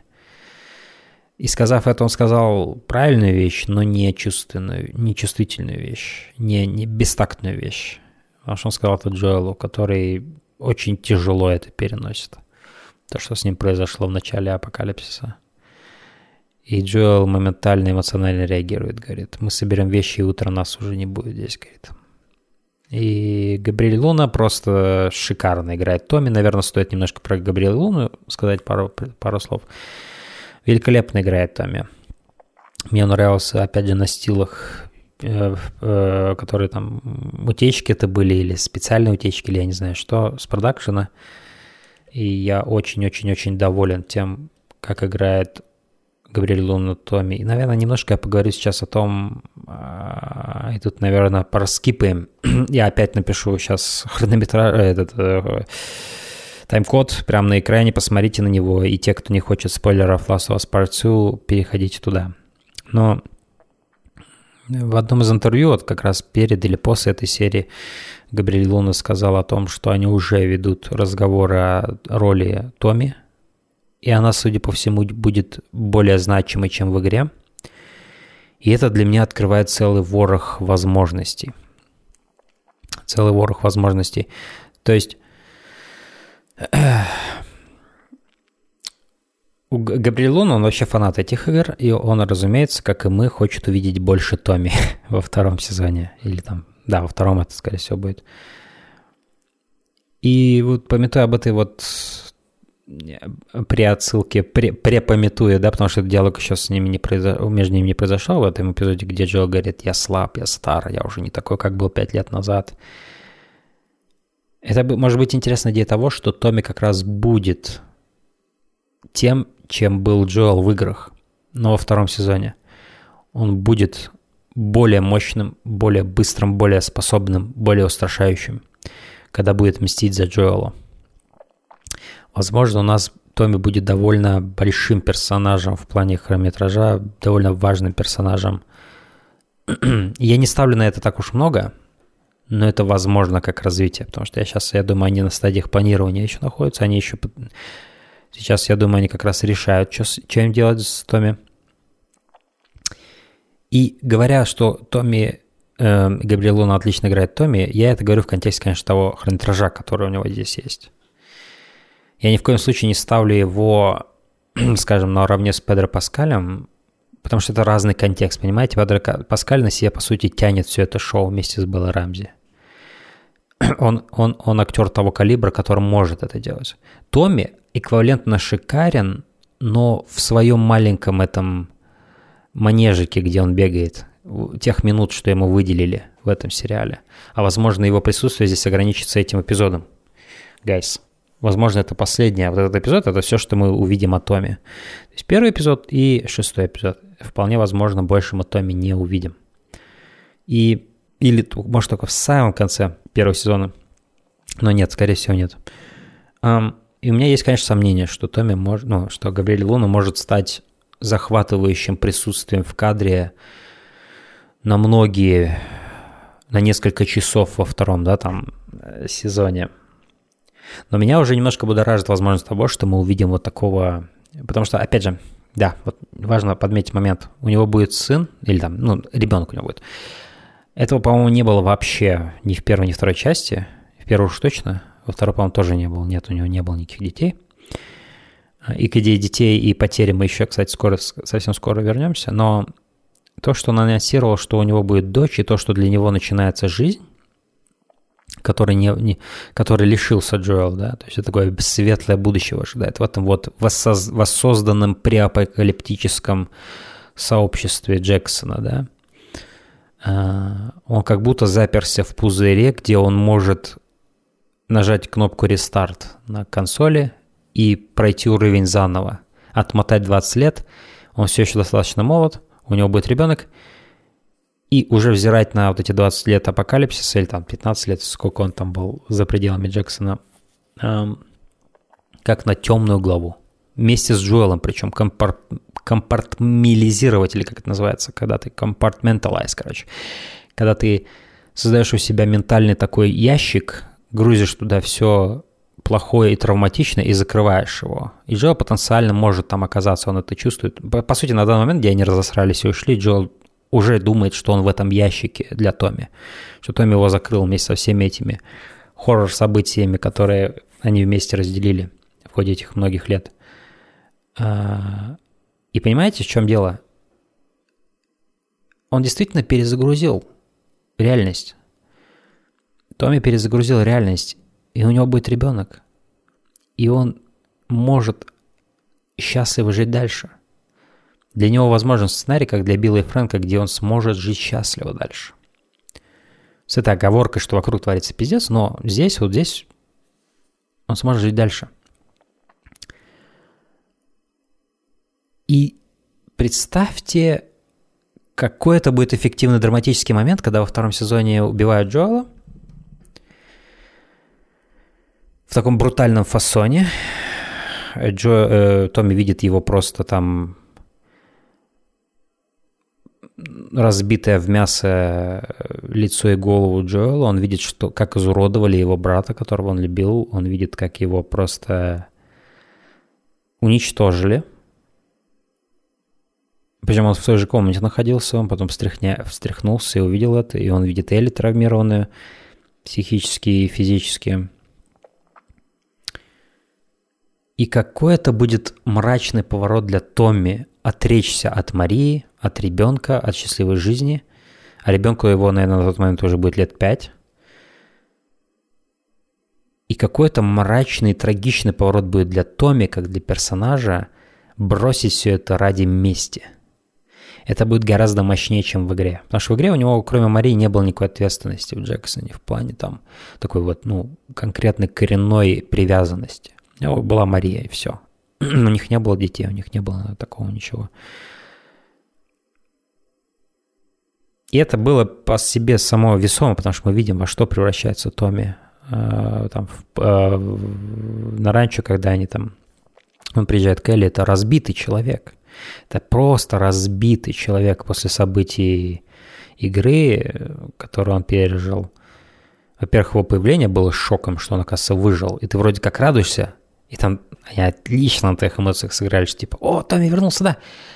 О, Томми не вернулся. Ну, то есть не, не полный, не совсем вернулся. Это уже раз, разрушенный человек, это уже изуродованный человек изнутри. И его лицо вот это вот э, искаженное вот после, это, после этого выстрела в голову. Вау, насколько сильно это был образ. Но представьте, что они могут сделать здесь со всем этим новым контекстом того, что у него есть уже семья, возможно, у него будет несколько детей во втором сезоне, и он повернется на эту мрачную сторону, и насколько это трагичный будет поворот для него после смерти Джоэла. Вау, я, я могу только представлять это. Они подготавливают нас к какому-то еще более мощному эмоциональному пыткам каким-то во втором сезоне и в третьем. Ох. Думать обо всем этом меня, конечно, это заводит меня. Это я не буду скрывать, гайс. Ну да, продолжим далее. То есть Джоэла случается еще одна паническая атака сразу после вот этой ругани с Томми. Из этого уже сделали мемы. Причем мем мне нравится на самом деле. И сам Нил Дракман, видимо, тоже симпатизирует этому мему. А, и происходит такой момент, где Джоэл видит девушку с похожими волосами, прической, как у, у его дочери. И это как все наваливается на него. Блин, гайс, шоураннеры, пожалейте Джоэла. То есть только что ему напомнил о, по сути, главной трагедии его жизни его брат, когда сказал, что у него родится ребенок. И Джоэл это моментально триггерит, что у него был ребенок, у него могло быть счастье, отцовство, которого он был лишен 20 лет. А, Причем лишен самым брутальным, жестким образом. И тут он выходит и видит девушку, похожую на его дочь, сзади, из-за волос которая с такими же пушистыми волосами к ней подбегает дочка, и он как будто видит свою дочь и подбегающий, подбегающую к ней свою внучку. Это как для него как будто такой маленький стил фрейм фотография того, что, что у него отняли, чего не доставало все это время в его жизни, то, что у него могло быть. И он чувствует себя самым огромным неудачником в мире в этот момент, когда видит, в том числе потому, что вот, когда они приезжают в это комьюнити, и Джоэл все это вокруг видит, первая его эмоция – круто, классно у вас тут все, вау, офигеть. Но вторая реакция то есть нас вот к тому, о чем говорил Томми насчет ребенка, что у меня будет ребенок. Эта идея, по идее, уже закладывалась визуально, когда, они, когда он устраивал им тур. Если вы посмотрите на реакции Джоэла, то есть они одновременно вроде как И он и впечатлен, и хочет их поздравить, но с другой стороны, это и зависть, это и чувство несправедливости. Почему у тебя может быть такая жизнь хорошая, а я все это время в говне, там, людей сжигал, в, ямах детей бросал в огонь, копал там что-то непонятное, проворачивал какие-то э, опасные для моей жизни и жизни тест-делишки и так далее. Почему ты меня сюда не позвал? Почему ты можешь так жить? Почему ты меня компартментализировал в мрачный какой-то отрезок твоей жизни и не считаешь, что я достоин быть здесь частью твоей жизни? И вот это вот он как будто видит альтернативную реальность, альтернативную жизнь. И весь этот Джексон, по сути, в какой-то степени, мне кажется, для него еще и символизирует та жизнь, которая у него не было, которая должна была быть, но не было. Цивилизация, удобство, э, э, слаженное комьюнити, необозленное, мир без сволочизма, так скажем, постоянного, да, Э, сообщество, любовь, дружба, взаимовыручка, на нормальное легальное ведение дел, да, и так далее. Без страха, с гордостью, с достоинством. Весь Джексон в этом эпизоде, он поэтому немножко омра- омрачен вот этим контекстом, потому что мы взираем на него через призму Джоэла. И Джоэл как будто он уже не совсем от этого мира. Он, он, он не вписывается в эту реальность. И, и, и он бы хотел быть ее частью, но его компартментализировали в другую часть. И он чувствует ущербность свою. И потом он видит эту вот картину с этой девушкой, ее дочерью, которая перед ним разворачивается с такими же волосами, как у Сары. И это, это просто, опять же, жирным фломастером подводит идею реальности, которая была у него отнята. И в этот момент он как будто переживает персональный такой ад.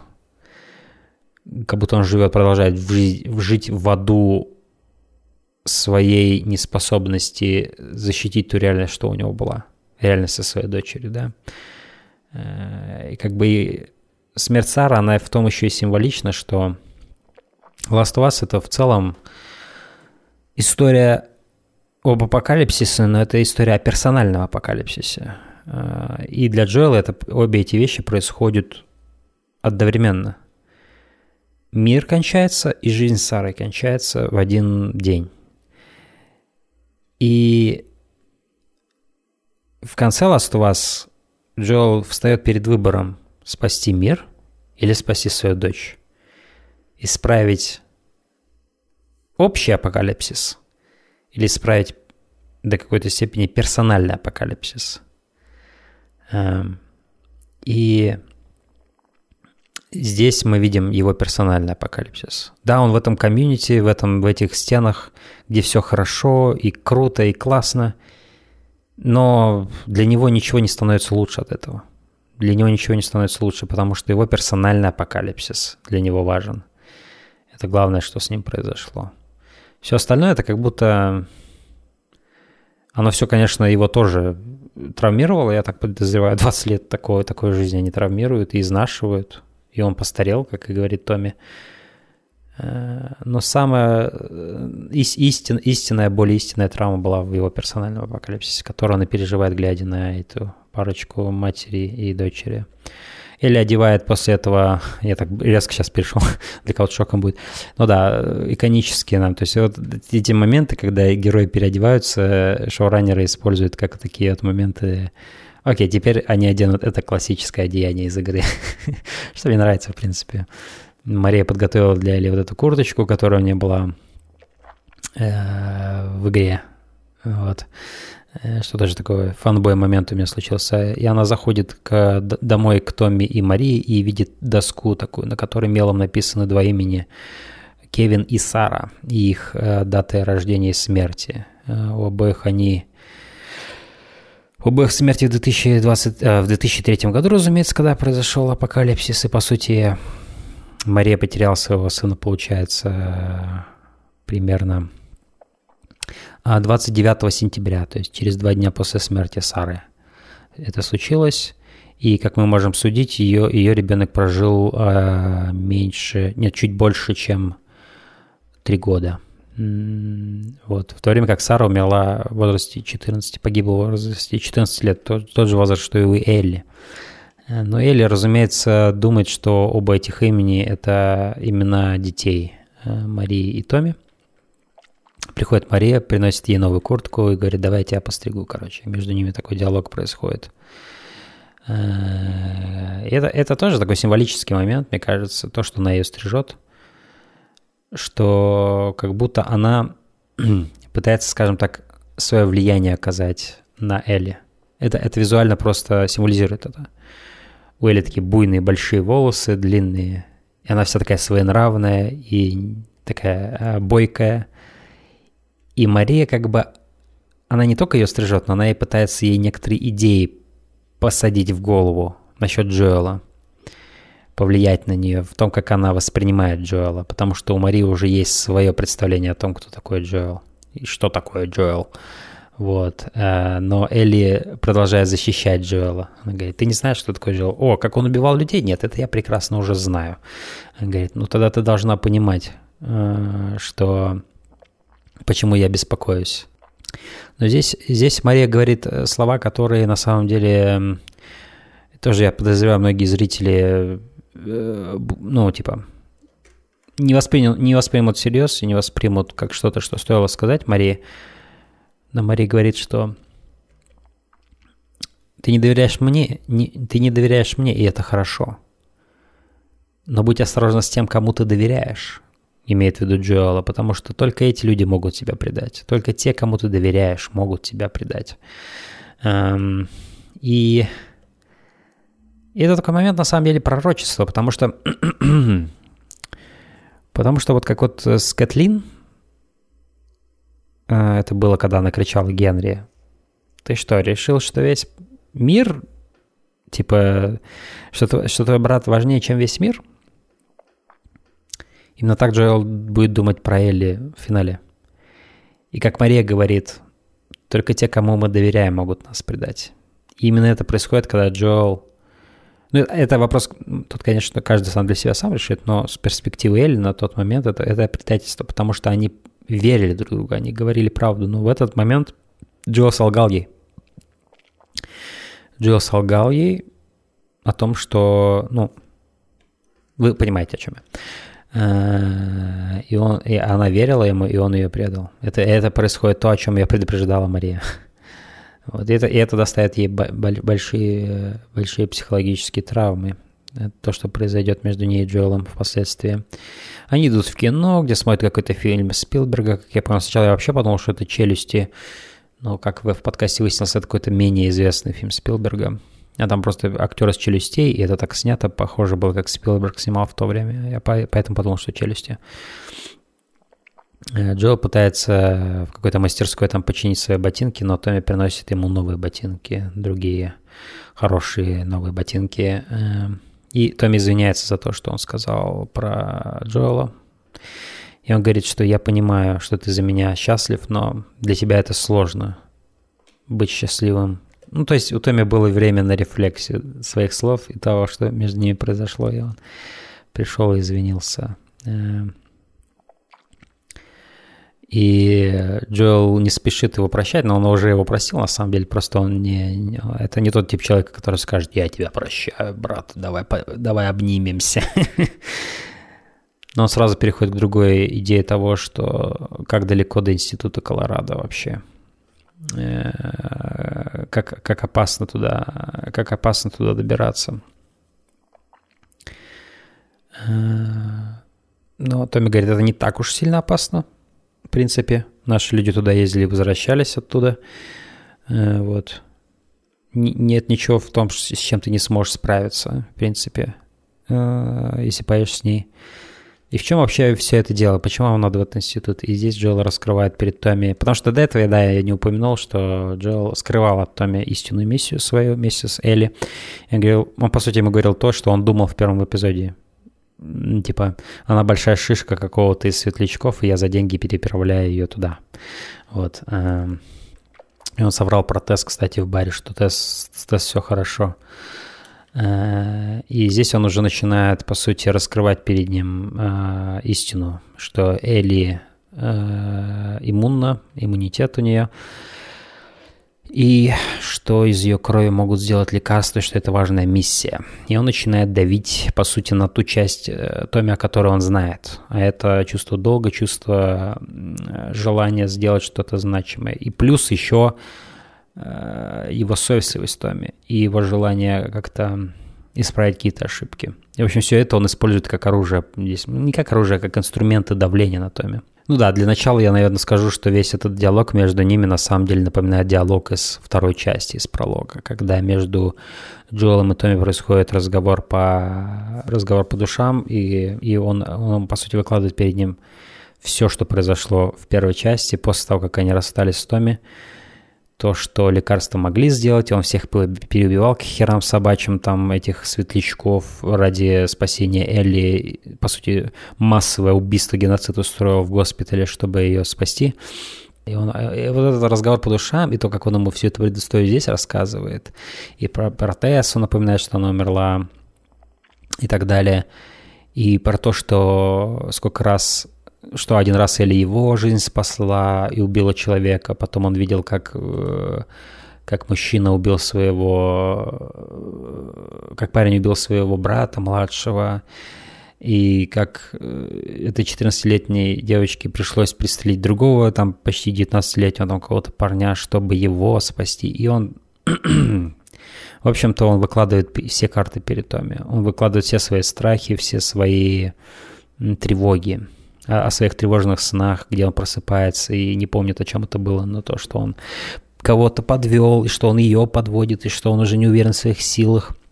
И тут Педро Паскаль уже срывается в слезы, срывается в слезы и полностью просто раскрывает свою душу на распашку перед Томи и говорит, что я боюсь, я боюсь, что я подведу ее опять. То есть он не столько даже за свою жизнь боится, а за сколько вот за этот рецидив того, что произошло с Сарой. И он, по сути, умоляет уже Томми. Он говорит, я слаб, я боюсь. И меня вот эти панические атаки э, настигают раз за разом. И эти панические атаки, они вызваны тем неразрешенным вот этим внутренним конфликте между в его отношениях с Элли. Он не признает, что она ему как дочь стала. То есть, но это уже в него пробирается уже на финальных стадиях. Это вот то, о чем мы говорили. Э, в предыдущих эпизодах, там, в третьем эпизоде, когда я вам говорил, что Джилл это такая статуя с маленькими трещинками, куда продлик вниз, э, вглубь, внутрь пробирается свет, и эти трещины раз, ра, только шире и шире становятся, и все больше и больше света. И это болезненный процесс для Джилла, потому что он в этой тьме, он укутался как в одеяле, в холодный зимнюю вечер какой-то. Он укутался в этом одеяле, и Ему тепло в этой тьме. Тепло в том плане, что ему спокойнее быть отрешенным от эмоций, быть отрешенным от всего этого, от любви, быть закрытым от любви. А, и, пожалуй, наверное, в этой сцене происходит пиковая боль Джоэла, и в этом эпизоде пиковая боль Джоэла от сближения с Элли. Его любовь, растущая к Элли, и э, забота о ней, искренняя обеспокоенность она сводит его с ума, она приводит его к паническим атакам, она приводит, она, она приближает его к сценарию смерти его дочери. И он боится этого как ничего больше. То есть он боится этого больше, чем собственной смерти. Он боится вновь это пережить. И как два раза сердце не может разбиться, короче, да. И это, это, это, это более страшная боль, чем любая физическая боль для него. Заново это пережить. Он просто боится собственной неспособности защитить Элли от каких-то неожиданных от каких-то неожиданных обстоятельств. Он, он, он дрожит в страхе перед этим. Перед этим. И, в принципе, в, в этом диалоге он как бы, как вот я сейчас записываю подкаст и какие-то вещи о сериале осознаю, также Джоэл вербализируя это все перед Томми, он лучше может рефлексировать что приводит его к этим паническим атакам. И раскрывая перед ним свою душу, перед Томми, он понимает собственные конфликты, которые его терзают, и почему его атака, а, эти панические атаки достают. В чем на самом деле дело. И срываясь в слезы, он осознает правду того, что он боится собственной неспособности и боится прийти к тому же, к чему он когда-то пришел. То есть это такая интересная, получается, парабола, такая математическая, если или как она там называется, когда в начале апокалипсиса он был неопытен и не способен защитить, потому что он еще не знал этот мир, каким он стал вот так вот в мгновение ока. Он стал другим мир, и он был к нему не готов. На протяжении 20 лет он все более и более был способен и готов, и все лучше знал лицо мира. И у него были силы и разум для этого. Но теперь у него есть разум, но нет сил. Понимаете? То есть в начале пока у него были силы, но не было разума. Где-нибудь там в середине у него было и то, и другое, когда вот он встречался с Биллом и, и, и, и Фрэнком. Но сейчас у него нет сил тех, что были, но есть разум. И он как бы на другой стороне немножко этой монеты находится, где при недостатке одного из этих компонентов он все так же будет беспомощен в защите любимого человека, Элли. И он умоляет э, Томми, который сейчас находится как раз в, той, в том положении, где у него есть и сил, и разум. То есть он как будто передает ему эту миссию как «ты прошлая версия меня», «ты версия меня лет 10 назад», «ты лучше с этим справишься, я верю тебе больше, чем себе». Но он исключает из уравнения эмоции и желания Элли в этом вопросе. Он это взирает все с эгоистической немножко точки зрения. То есть как бы он думает, что он это делает не с эгоистической точки зрения, но он делает это из эгоистической точки зрения, потому что он прежде всего боится собственной боли, не боли Элли, не ее тревог, он своей боли боится. Поэтому это такая вкуснейшая сцена, где он перед ним плачет и говорит все это. Я понимаю, что кого-то, возможно, расстроит эта сцена из той субкатегории, о которой я уже сегодня говорил, фанатов э, игры, которые привыкли видеть Джоэла сугубо брутальным, жестким, эмоциональным, но глубоко зарытыми эмоциями. И э, мне нравится сцена из игры, где они разговаривают с Томми, и там куда короче диалог у них. У них нет такого разговора по душам, как здесь. Как это там обставлено, мне тоже очень нравится, очень нравится. Но на дамбе это все там у них весь диалог происходил. Джексона в первой игре вообще нет, там только дамба. Джексон во второй появляется. И есть намек на Джексон в конце первой. А, поэтому все, все... С этим эпизодом они еще и внесли Джексон как такой... Потому что это такая большая, большой сет, который они построили явно не для одного сезона. И это хорошая подготовка к тому, что с чего начнется второй сезон. Мы уже будем знать это место, мы уже видели Дину. То есть хорошие такие удочки были заброшены. С, они использовали свое знание э, о том, э, о том, чем, чем будет дальнейшая история, чего у них не было, когда они разрабатывали первую часть. Э, вот. Э, и они как бы окейную, даже отличную работу сделали в этом плане что это все выстроилось в хорошую канву, так или иначе, потому что Джексон был виден хотя бы в первой части издалека, и поэтому все это когерентно вместе сливается в почти идеальную идеологию. Эм, но здесь у них просто был бенефит того, что они знали, чем это будет дальше, поэтому они могли закидывать такие удочки хорошие, которые как фан-сервис работают, и как, э, и как просто заготовки такие э, нарративные объективно хорошие нарративные заготовки. А, вот. И, в общем-то, кого-то, наверное, расстроит то, что Джоэл такой уязвимый, и кто-то скажет слабый в этом сезоне. Но я на это, смотрите, как смотрю. Я думаю, они ни много ни мало сделали немного другого персонажа здесь. То есть это не только более реалистичная интерпретация Джоэла, но это просто другой Джоэл.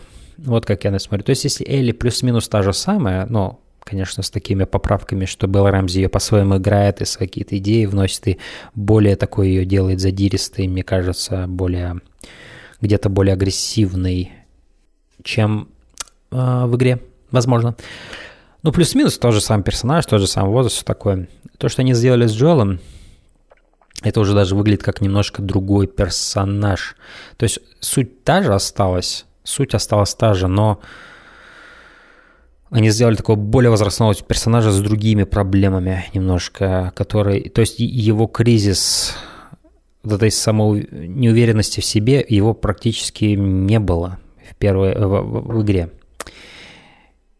И, соответственно, это немножко уже другой персонаж у нас здесь есть. И, на мой взгляд, как минимум не менее интересный, потому что это интересная дилемма, в которую можно погрузиться. Кризис неуверенности в своей способности защищать свое дитя. И все это в контексте его травмы изначала, да. Э, и перед нами действительно другой человек с другими проблемами здесь. Не, не полностью другой, не полностью другими, но это другой Джоэл, гайс. И это я осознал в этом эпизоде. Меня к этому подводили. Это не, это не рояль из кустов, потому что, опять же, вот этот момент с тинейджером, который его чуть не убил из четвертого эпизода, э, моменты вот этих его панических атак и так далее, и то, что он заснул там на посту, все это подготавливает нас, подготавливало нас к тому, что мы увидели здесь. Мы увидели немного другого персонажа. Это, это было очень неожиданно, и я уверен, не все это примут. Так же, как не все примут, на самом деле, то, что в этом шоу не так много экшена. То есть пятый эпизод у нас закончился абсолютно феерично, огромным количеством экшена, но в этом эпизоде экшена практически не было. Практически не было, то есть экшен происходил в диалогах, экшен происходил в динамиках, и это, наверное, будет один из наиболее больших эпизодов, потому что я уже приближаюсь к отметке в 2 часа, это говорит просто о том, что на уровне диалогов, на уровне столкновения персоналей здесь происходит экшен, который хочется разбирать, который хочется анализировать. Здесь есть что откопать во всем этом. Поэтому это такой другой тип экшена. Это как вот, э, когда Мартин Скорсезе сказал, что «Эпоха ненависти» — это его самый жестокий фильм, который он снял. Э, потому что жестокость происходит в словах не в крови, не в, не в расчлененке. Она происходит в словах. Жесткость и жестокость, беспощадность. Это такого, такого рода эпизод. То есть немалая его часть кажется, как будто это передышка, но, честно говоря, ухожу я из этого эпизода совершенно не с чувством передышки. Вот, скажем так, четвертый эпизод был больше передышкой для меня, куда больше передышкой, чем этот. Потому что здесь такой ворох внутренних демонов поднимается у персонажей из их глубин души. И вот эта сцена с Педро Паскалем плачущим, она, конечно, разрывает сердце. Вот, где он выкладывает перед ним душу и умоляет взять Элли с собой. И Томми смягчается и говорит, видя уже слезы Джоэла, понимая весь этот контекст, который он ему объяснил насчет того, что и Тесс уже погибла. Это между делом он говорит. Это как такой дополнительный винтик в жалость, на который пробивает Томми и Джоэл. И это еще один, наверное, момент, как это работает сцена для фаната игры. Мне кажется, это просто дополнительно разбивает сердце то, что Джоэл уже в себе не уверен. Ты ощущаешь к нему жалость, потому что он в себе не уверен. Вот, вот, вот это, наверное, еще силь, сильный сильный аспект того, почему эта сцена сильно для меня работает, и когда они расстаются с э, Томми ночью на этой улице, и Томми, и как провожает взглядом Джоэл Томми, мне кажется, для Джоэла было ужасно сложно признать все эти вещи, которые он вербализировал. Для него это не просто было сказать. Для него это не просто было признать, что он уже превращается в олдмена. А, превращается в старого пожилого человека, так скажем. А, и то, то, то, то, чем он, я думаю, в какой-то степени гордился и наслаждался этой своей способностью, этой своей проворностью, крепостью, оно покидает его, он видит это, оно покидает его. И это тоже такая универсальная тема, просирающаяся за пределы там, взаимоотношения там, со своим чадом это персональное какая-то тяжелое, тяжелое сознание, где ты уже не такой, как ты был раньше, ты это видишь, что твое тело предает тебя, твое тело уже не способно делать вещи, которые ты заставляешь его делать. И это как для мужчины, мне кажется, тоже дико бьет по самооценке, по твоему эго. А эго – это очень важная вещь, которая помогает нам как-то с достоинством держаться и, и, и оптимистично взирать на вещи. Вот. И Джоэл, просто поверженный собственными вещами, которые он сказал э, и признал в себе, он возвращается домой, ну, во всяком случае, идет домой. Это не их дом. и у них происходит диалог с Элли. Здесь, по сути, почти точь-в-точь происходит сцена из игры, только там это было после того, как Элли сбежала, поняв, что Джилл хочет от нее избавиться. Здесь это просто происходит в доме, э, где она просто точно так же сидит с каким-то дневником какой-то девочки, чьи, чьи кому, кому принадлежала эта комната, все извешенная постерами, такая девочка-тинейджер. И здесь немножко Элли рефлексирует на то, как девочки ее возраста думали, о чем они думали, чем они жили э, в нормальном мире. По сути, она рефлексирует на то, чем жила дочь Джоэла в этой комнате, которая в чем-то, возможно, похожа на комнату дочери Джоэла. Что визуально, мне кажется, усиливает эту идею того, что Джоэл общается со своей дочерью. Э, но это не его дочь, в том-то и дело. И она от другого мира. И она как бы инородна в этом окружении. Потому что все это время мы видели Элли в контексте там с оружием, там, с какими-то опасностями, там, я не знаю, или какими-то мрачным юмором каким-то, да, и так далее. Эм, но здесь она в этой обстановке выглядит инородно абсолютно. Э, они как будто вместе посещают, они как будто вместе ходят по музею ушедшей реальности. Они вместе там как наблюдатели – в этой комнате. Как будто они, возможно, вместе пришли в комнату Сары. Это, это интересный момент. То есть, потому что здесь даже проскакивает, типа, такая фраза, что ты не моя дочь, я не твой отец.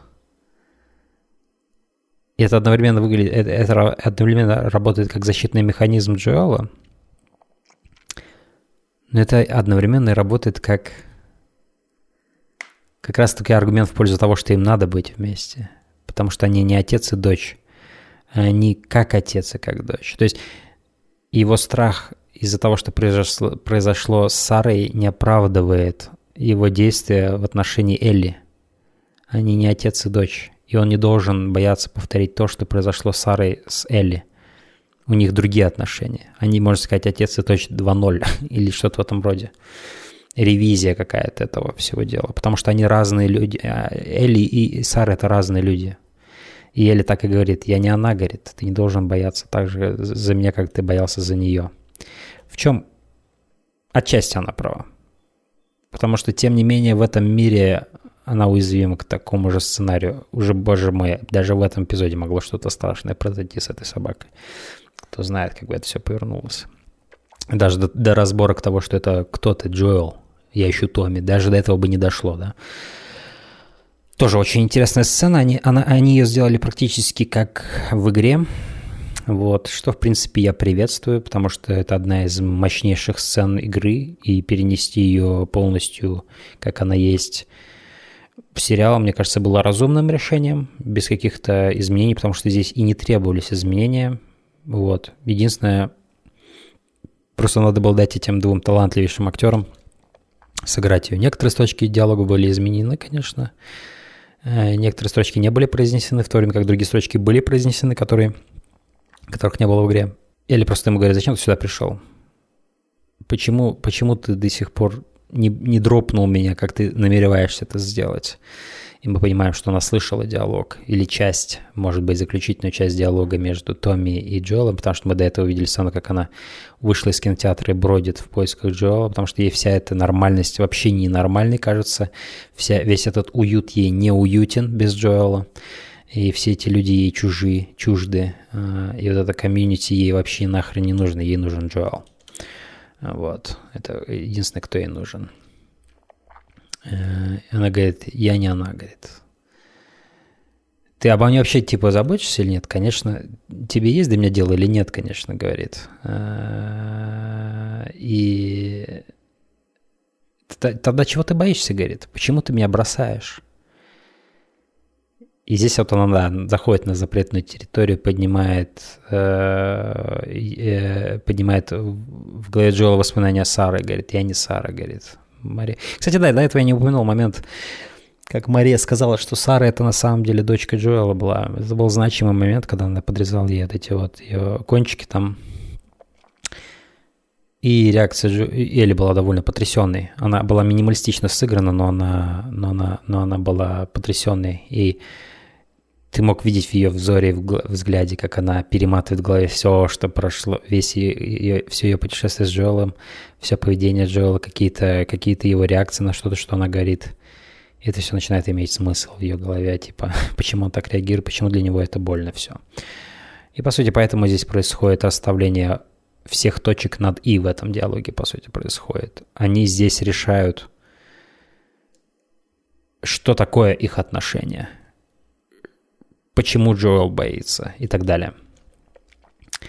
Э, И Джоэл пресекает и говорит, не говори ни одного больше слова о Саре вообще. Как вот он с Тесс точно так же, он, он запирает, компартментализирует так же, как Томми это делал, э, вот эту травму, потому что он не хочет ее выпускать наружу. Он, защищает эту тьму, которая дает ему этот, эту защиту в ответ. И, и, и Элли так медленно к нему поступается, как бешеному раненому зме... не- не бешеному, но такому раненому зверю загнанному. Э, Потихоньку подступается к нему, потому что она понимает, что она говорит очень... Говорит о очень... вещах, которые очень сильно уязвляют Джоэла. И, по сути, она как бы медленно залазит к нему под броню сейчас в этой сцене. И она говорит, я тоже потеряла людей, говорит. И Джоэл здесь очень такой эгоистичный коммент выбрасывает, который таковым был и в игре, когда он говорит, ты ни понятия не имеешь ничего о потере. В чем он не прав? Он объективно не прав. Она потеряла Райли, и она потеряла этого мать, которую она, конечно же, не знала, но тем не менее. Она потеряла Райли, которую она любила. И она потеряла других людей. И другие люди, которые о ней заботились или как-то сопровождали ее, они тоже все ее бросили. И я думал об этом, и действительно, на момент этого всего их путешествия Элли это как сирота, которая несколько раз становится сиротой. И любой ее коннекшн с кем-то заканчивается трагично. Будь то Райли, будь то та же Марлин, которая вроде как держала ее там на цепи и так далее, но она заботилась о ней, она охраняла ее и так далее. И она ее бросает, всучивает каким-то непонятным э, Джоэлу или контрабандистам каким-то, ой, Джоэлу и Тесс. эм, и ее все бросают, все куда-то ее тусуют, и она не может никак вот это комьюнити свое найти. Вот это комьюнити какого-то связи с кем-то. Она не может его найти. Постоянно ее, ее, ее, от нее постоянно избавляются. У нее уже, возможно, свой комплекс развивается неполноценности из-за этого. И тут и Джоэл ее тебе бросает. Человек, которому она, наверное, прикипела как никому более до этого, потому что вместе они путешествуют сколько, 4 месяца, наверное, уже к этому моменту, может даже больше. А, И она говорит, все, кто мне, кто для меня что-то значил или, э, или, или, или, или, уме- или умерли, или, или бросили меня, говорит. Все, кроме тебя, говорит. И в этот момент она его да, и в этот момент она его толкает, и Белла Рэмзи офигительно играет этот момент. Это было, конечно, очень важно, круто эту сцену сыграть. Я смотрел интервью или читал интервью с Беллой Рэмзи, где она говорила, что она пару ночей там не спала перед э, съемками этой сцены, потому что для нее она боялась этой сцены, как ее сыграть. Она, видимо, я думаю, она смотрела ролик, она знала значимость этой сцены для фан, фан- фандома. Если сравнивать с игрой, я не могу сказать, что мне нравится больше. И, вот как я опять же возвращаюсь к тому ноушену, о котором говорил Нил Дракман, для него теперь э, реальность Last of Us расщепилась на, два, на две параллельные, и не обе э, одинаково крутые по-своему. Поэтому я обожаю то, как это сыграли Джо, Джоэл, э, Трой Бейкер и Эшли Джонсон, и также, конечно, как Педро Паскаль и Бел- Белла Рамзи. Я, я, я- оба варианта очень люблю. Э, Если мы говорим о Джоэле, я, наверное, предпочту игру Троя Бейкера в том плане, что, не знаю, я в частности люблю момент, когда он уже поворачивается, и она говорит ему, даже Джоэл такой заходит, он такой более злой заходит туда, потому что Элли сбежала, и там есть контекст того, что какого хрена ты сбежала? Элли говорит, я сбежала, ты меня бросить хочешь? Там такой интересная просто, и немножко интереснее динамика в игре происходит. Типа, я сбежал, да ты меня и так бросить хотел, что ты сюда пришел защищать меня? Какого хрена? Какого хрена ты меня пришел спасать? А если я тебе для тебя что-то значу, почему ты меня бросаешь? И Джо такой, все, короче, все, собираемся, уходим. Он говорит, и она ему говорит, я не она, говорит. И он такой, what? Not her, you know. What? Maria told me about Sarah. Ellie? And Treading on some mighty thin ice here. Ты- Паскаль по-своему это клево сыграл, где, то, где ты видишь так медленно на нем а, э, осознание, о чем говорит Элли, да? Оно такое медленно так вкрадывается в его взор, и это тоже клево. Но мне нравится, как Трой Бейкер это сыграл. Где он так с отмашкой как-то это спрашивает. Что, ну что, что ты в этот раз, блядь, сказала? Чё? И потом она говорит про Сару, и он уже такой пресекает ее. You're treading on some mighty thin ice here. Это классная, классная строчка, которая даже, по-моему, в трейлере была. А Паскаль немножко тише сыграл эту роль, э, этот момент. Вот. Э, ну, Возможно, я предпочту игру, не знаю, но в целом обе сцены для меня работают и, и как в фильме, и, э, и как в сериале, и как в игре. Вот. И после того, как она его толкает и двигает этот спич про то, что не надо притворяться, что ты делаешь это для меня, потому что в конце концов э, я буду себя более, э, я не буду чувствовать себя в большей э, безопасности, если кто-то меня еще возьмет, кроме тебя. И суть в том, что мне будет более страшно с кем-то, кроме тебя. Вот. И, и Джоэл все это поворачивает в такой настаивая на своем, изворачивает ее слова и говорит, ты права, я не твой отец. Ты не моя дочь, и я уж точно не твой отец.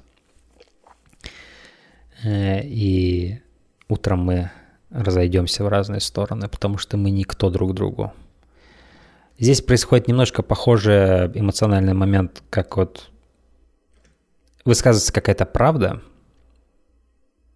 неудобная правда, и Джоэл закрывается от нее поначалу. Он закрывается от нее, потому что он не готов встретить ее. И он говорит что-то и уходит. Это как с Томми. Очень похожий момент. Здесь точно так же он еще хлопает дверью, уходя. Но заходя в свою комнату, он уже меняется. Он, вот эта сцена, где его рука с этими часами целыми, э, которые еще ходят, руки его дочери, как они вешают э, эти, эти э, игрушки на елку, ее волосы рядом с елкой. Потом нам полностью показывают лицо Ника Паркер, Сары, горю- горюющее лицо Джоэла. И в этот момент мы понимаем, что, возможно, он впервые позволил себе вспомнить ее лицо за много лет. Впервые позволил себе увидеть ее лицо в своих воспоминаниях и, и, и, и предаться этой боли. А, Вот. И у нас идет кат на следующий день, когда Элли уже собрана, и Томми мы видим удивлен, когда он заходит в комнату, что Элли уже собрана. Они собирают и идут к конюшне за, за лошадью. И здесь происходит такой маленький момент актинга, блестящий, на мой взгляд, находки. Э, Блестящая находка Белла Рэмзи. Я не знаю, ее ли это изобретение или нет. Но если вы вспомните...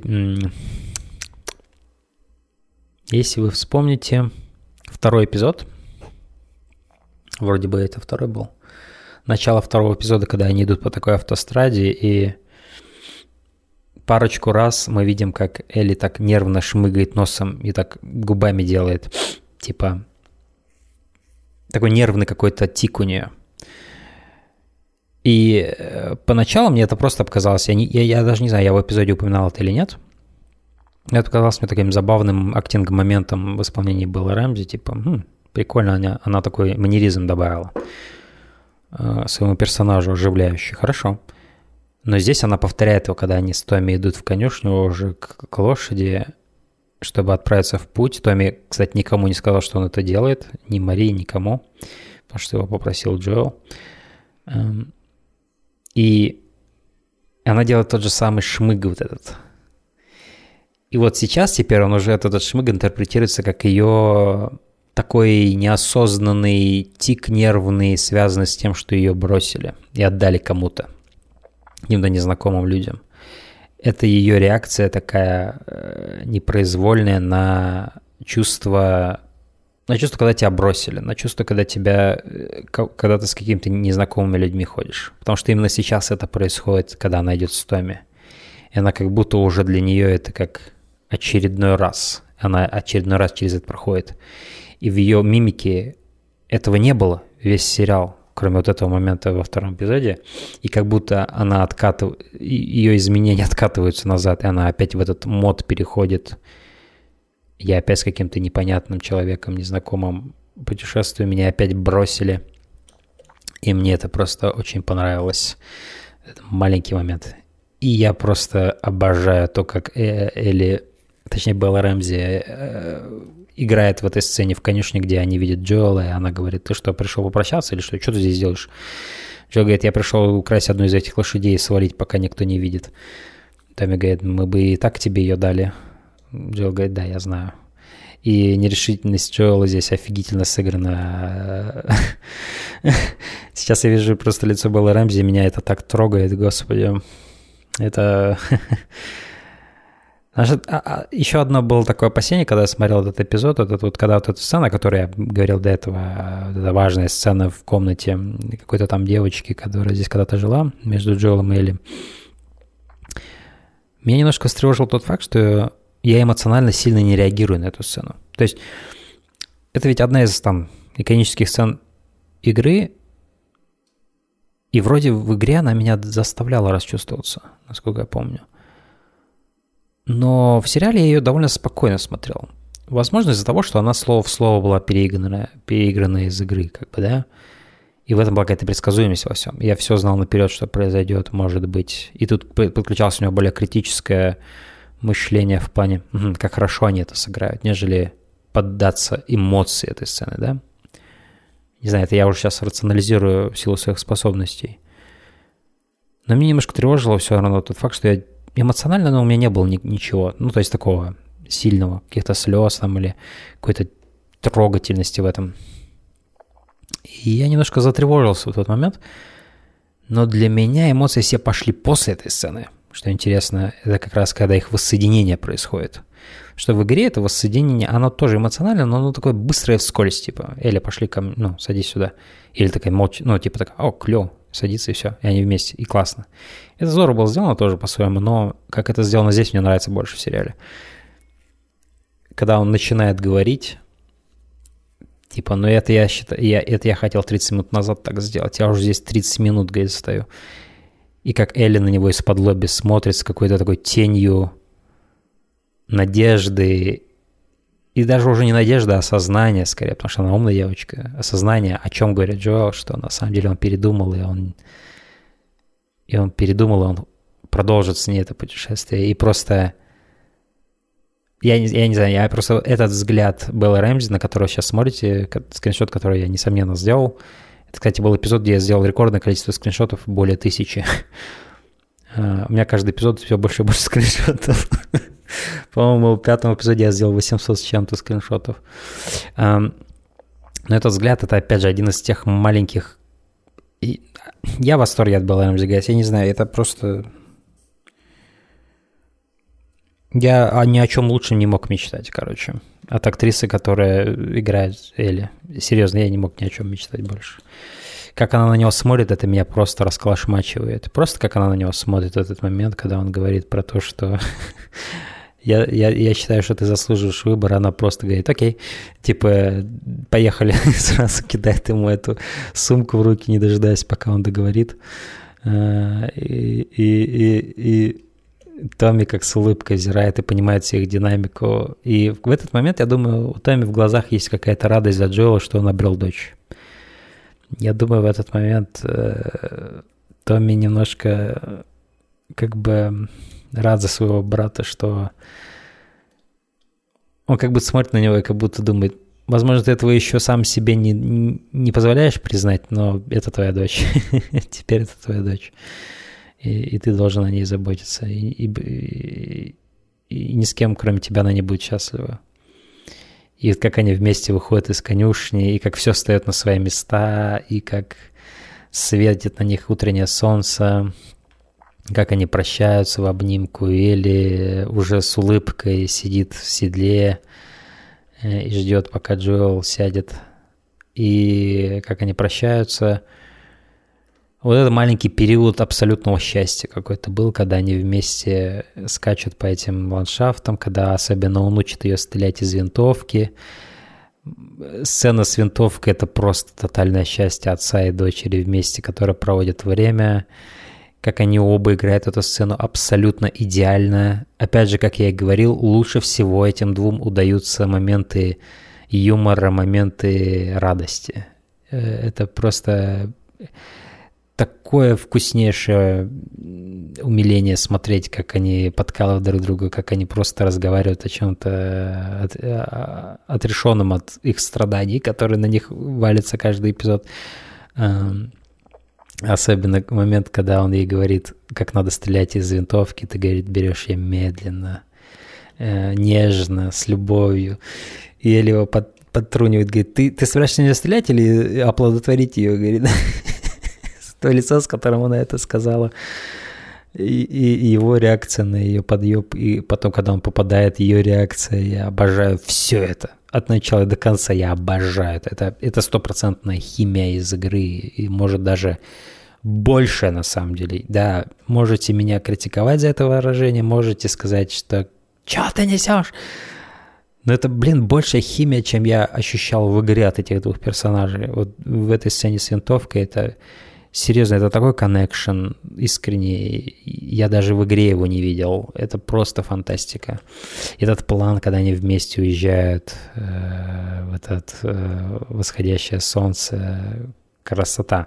Единственная моя претензия будет, наверное, что из некоторых планов дальних, где они на лошади скачут, видно, что это не Педро Паскаль и Белла, Белла Рамзи, это видно, что они с какими-то другими наездниками это все снимали.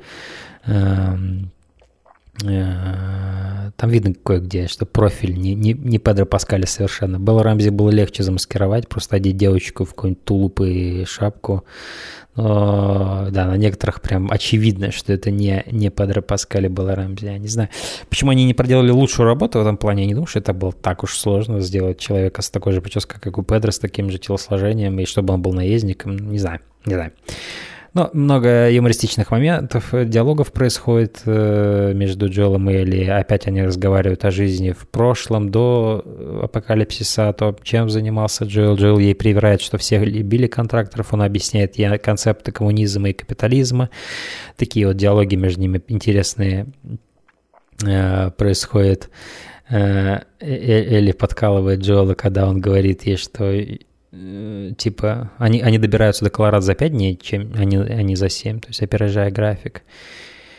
Или как бы, не знаю, о чем там кипишевал так Томми, типа, не так уж это было и опасно, что Джоли говорит, еще есть время узнать, она его подкалывает. Контрактер, как в каком-нибудь фильме, типа, знаете, потому что он контрактером был. Он все говорит так, типа, мрачно, пессимистично. Эта подколка ее прикольно была. Эм, как будто персонаж фильма она его описывает, короче. Эм, и да, они идут небольшие. Мне, мне понравилось, что они все, весь этот проезд показали на лошади по, по вот этим между кампусами этого университета, этими зданиями университета, где Джоэл признается, что он не хочет... Его заветная мечта на самом деле не ферма с овцами, а быть певцом. Ну, была у него в детстве. Смешно было, Рэмзи реагирует, говорит, теперь ты точно должен спеть. Я, я спасу мир, так что ты мне должен песенку будешь, говорит. Он говорит, окей, справедливо. Это такие классные размены. Даже вот эта сцена с, с, э, с обезьянками есть. Очень здорово. First time seeing a monkey, first time seeing a monkey. То есть вот эти все моменты здорово были переданы.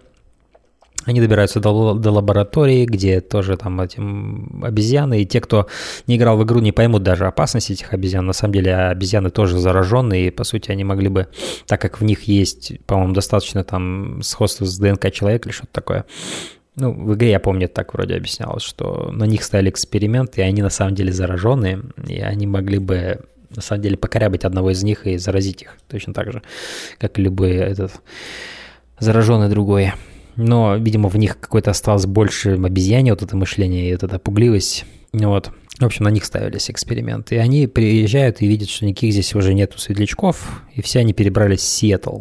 А нет, Салт-Лейк-Сити. И там можно даже госпиталь этот увидеть на карте, э, где, где будет, собственно говоря, разворачиваться финал. Вот. Э, и да, они, они видят приближающихся рейдеров, э, пытаются, пытаются уехать оттуда по стелсу, но не получается. Один из э, рейдеров замечает их и ломает биту об ствол дерева, а потом, а, когда Джо в таком иконическом своем, как это называется, эм, как это называется, Короче, его профиль душить людей, на самом деле, в игре, вот стелсом, когда ты убиваешь кого-то, ты либо его зарезаешь осколком, либо душишь. И делаешь ты это за игру очень много раз. Так что это, то, как он задушил этого чувака, это было настолько ну, в контексте Last of настолько знакомо, что это даже ощущалось как отсылка к геймплей-моменту. Он душит этого чувака, но только потом Элли замечает, и тут опять же Белла Рамзи шикарно сыграл этот момент, она замечает осколок биты рукоять в в э, животе Джоэла. И это, конечно, изменено, то есть примерно зона поражения та же самая, но в игре это было брутальнее. Он там со второго этажа падает на арматуру и прокалывает насквозь себя в в этом месте. Здесь это сделали пореалистичнее, менее, менее, так скажем, реалистичнее в плане того, что это можно от такого выжить, потому что то, что произошло с ним в игре, это не совсем совместимо с жизнью в тех условиях, что у них были, честно говоря. Э, я не говорю, что это абсолютно невозможно, но это было так с натяжкой немножко. Э, здесь это сделали как-то экономнее, быстрее, сделали из этого больший твист, потому что когда ты в игре видишь, что он падает со второго этажа, ты уже понимаешь, что ему будет очень дурно. Потом ты видишь, что он еще проткнул себя. То есть это да, это все visceral, так, ну типа жестко, но видно сразу все. Здесь из этого сделали твист, то есть сначала он его задушил, и вроде бы даже такой маленький момент триумфа такой возникает, типа, эх, Джоэл все сомневался, он до сих пор здоровых мужиков спокойно душит, круто. И потом сразу сабверсия. А смотри, у него в пузе, блядь, а, а, а, рукоять острая от сломанной бейсбольной биты и все опасения подтвердились, он опять не смог ее защитить полноценно. А, и, и это работает по-своему. А, момент из игры выглядит эпичнее и жестче, но этот, то, как они это интерпретировали здесь, мне тоже нравится. И в игре был такой момент, что там Элли всех расстреливает, по-моему, успешно. У, нее получается это сделать. Ну, Джоэл ей одно время помогает. А, но здесь это более реалистично было сделано в том плане, что они ускакивают, нет какой-то, какой перестрелки, там затяжной разборки. Она просто вместе с Джоэлом садится на лошадь и стреляет, э, чтобы отпугнуть этих каких-то бродяг, потому что у них даже не было оружия нормального. Вот. Э, и, собственно говоря, просто это еще добавляет, наверное, то, что это не какая-то большая группировка вооруженная была, это добавляет реализма в то, что способности Джоэла ограничены, как и способности любого человека выживать в таких стрессовых ситуациях. И опасность она всегда есть, особенно если дело касается не зараженных, а людей. Э, но еще один момент, который я бы хотел подметить, что в этом эпизоде вообще не было зараженных, что интересно. То есть их совершенно не было. Эм, и еще момент, который я подметил, это то, что они во второй части представили эту идею того, что инфицированные движутся вот этой сетью какой-то там, да, сетью, сетью какой-то взаимосвязи такой по вот этим вот э, каким-то лепесточкам, там, веточкам и так далее. Такая более... Но с тех пор это никак не исследовалось, что мне кажется странным, потому что если вы представляете такой концепт, и никак его потом не задействуете, я не уверен, зачем тогда было его изначально представлять. Может быть, это они, они с этой идеей, идеей разгуляются в последнем эпизоде или уже в следующем сезоне, я не знаю, но пока что эта идея кажется брошенной на дороге, как какой-то сбитый зверек э, и засыхающий просто. Не знаю, да. Эм, но да, Джоэл падает uh, уже без сознания, он потерял достаточно много крови, и здесь Элли остается, ну, по сути, очень похоже на то, как это происходило в игре. Uh, и Джоли, Элли, Элли остается одна, по сути. Теперь она спаситель, теперь она защитник их. Э, то есть, если, как я говорил до этого, медленно, медленно, медленно кренилась в сторону баланса, так скажем, их взаимоотношения в этом, э, в этой практической стороне выживания, да, и Элли раз за разом доказывала, что она не груз, она партнер, то теперь ча- чаще весов пришло время склониться в ее сторону. И теперь она защитник. Теперь она занимает позицию Джоэла, а он позицию Элли занимает. Э, И это, опять же, классная динамика, интересная динамика, которая была круто исследована в игре.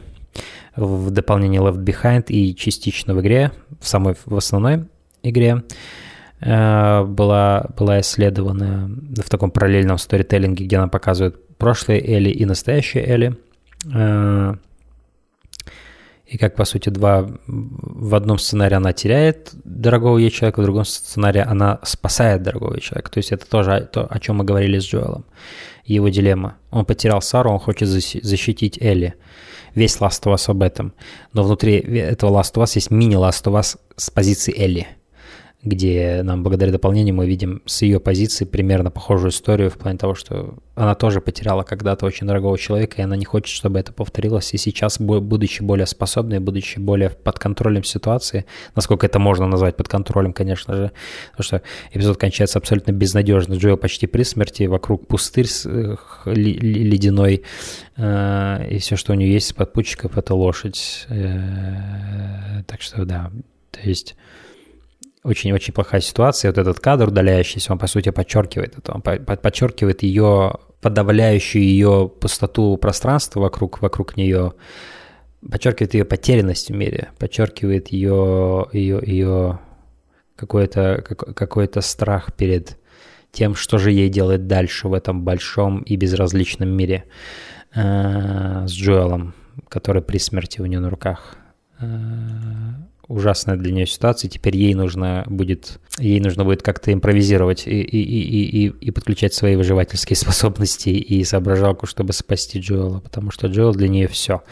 И она говорит это, когда говорит, если ты умрешь, что я буду делать дальше? Я понятия не имею, куда я иду, что мне делать.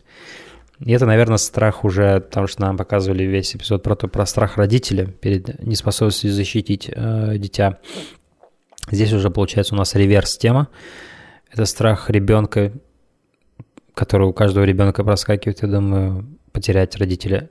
Это огромный страх. Э, Потерять родителя, даже, даже, даже, может быть, не в таком драматичном повороте, что твой родитель погибнет, но банально, что твои родители могут развестись. Вот они ругаются, и ты банально вот представляешь, а что если они разведутся? Как я буду жить? Как я буду выбирать кого-то из них? И так далее. Здесь похожая тема э, уже со стороны ребенка. Поэтому это был фантастический эпизод, на мой взгляд, который показал очень много вещей с разных сторон, заставил меня думать о многих вещах, э, более глубоко э, раскрыл определенные мотивы, которые были в игре. Э, Поэтому замечательный абсолютно эпизод. Да, надеюсь, вам он тоже понравился. Пишите, что вы о нем думаете, как всегда. Вот. И мы будем закрывать этот эпизод. В принципе, два с половиной часа я уже болтаю. Э, И закрывать его будет э, трек от Blouse из их альбома Blouse, который называется Into Black. Всем спасибо за прослушивание.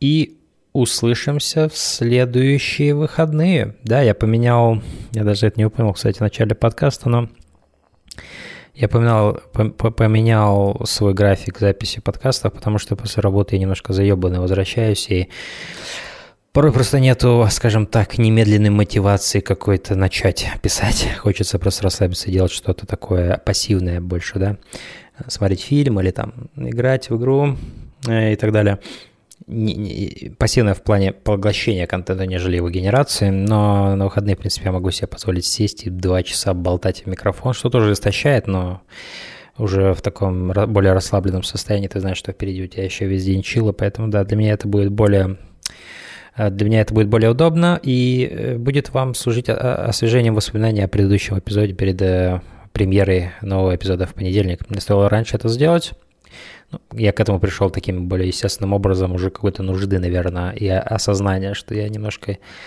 а, немножко, немножко тяжелее мне это будет делать в будни, как я делал это раньше, да. Так что, guys, слушаем э, Into Black от Blouse и до следующих выходных. Всем пока.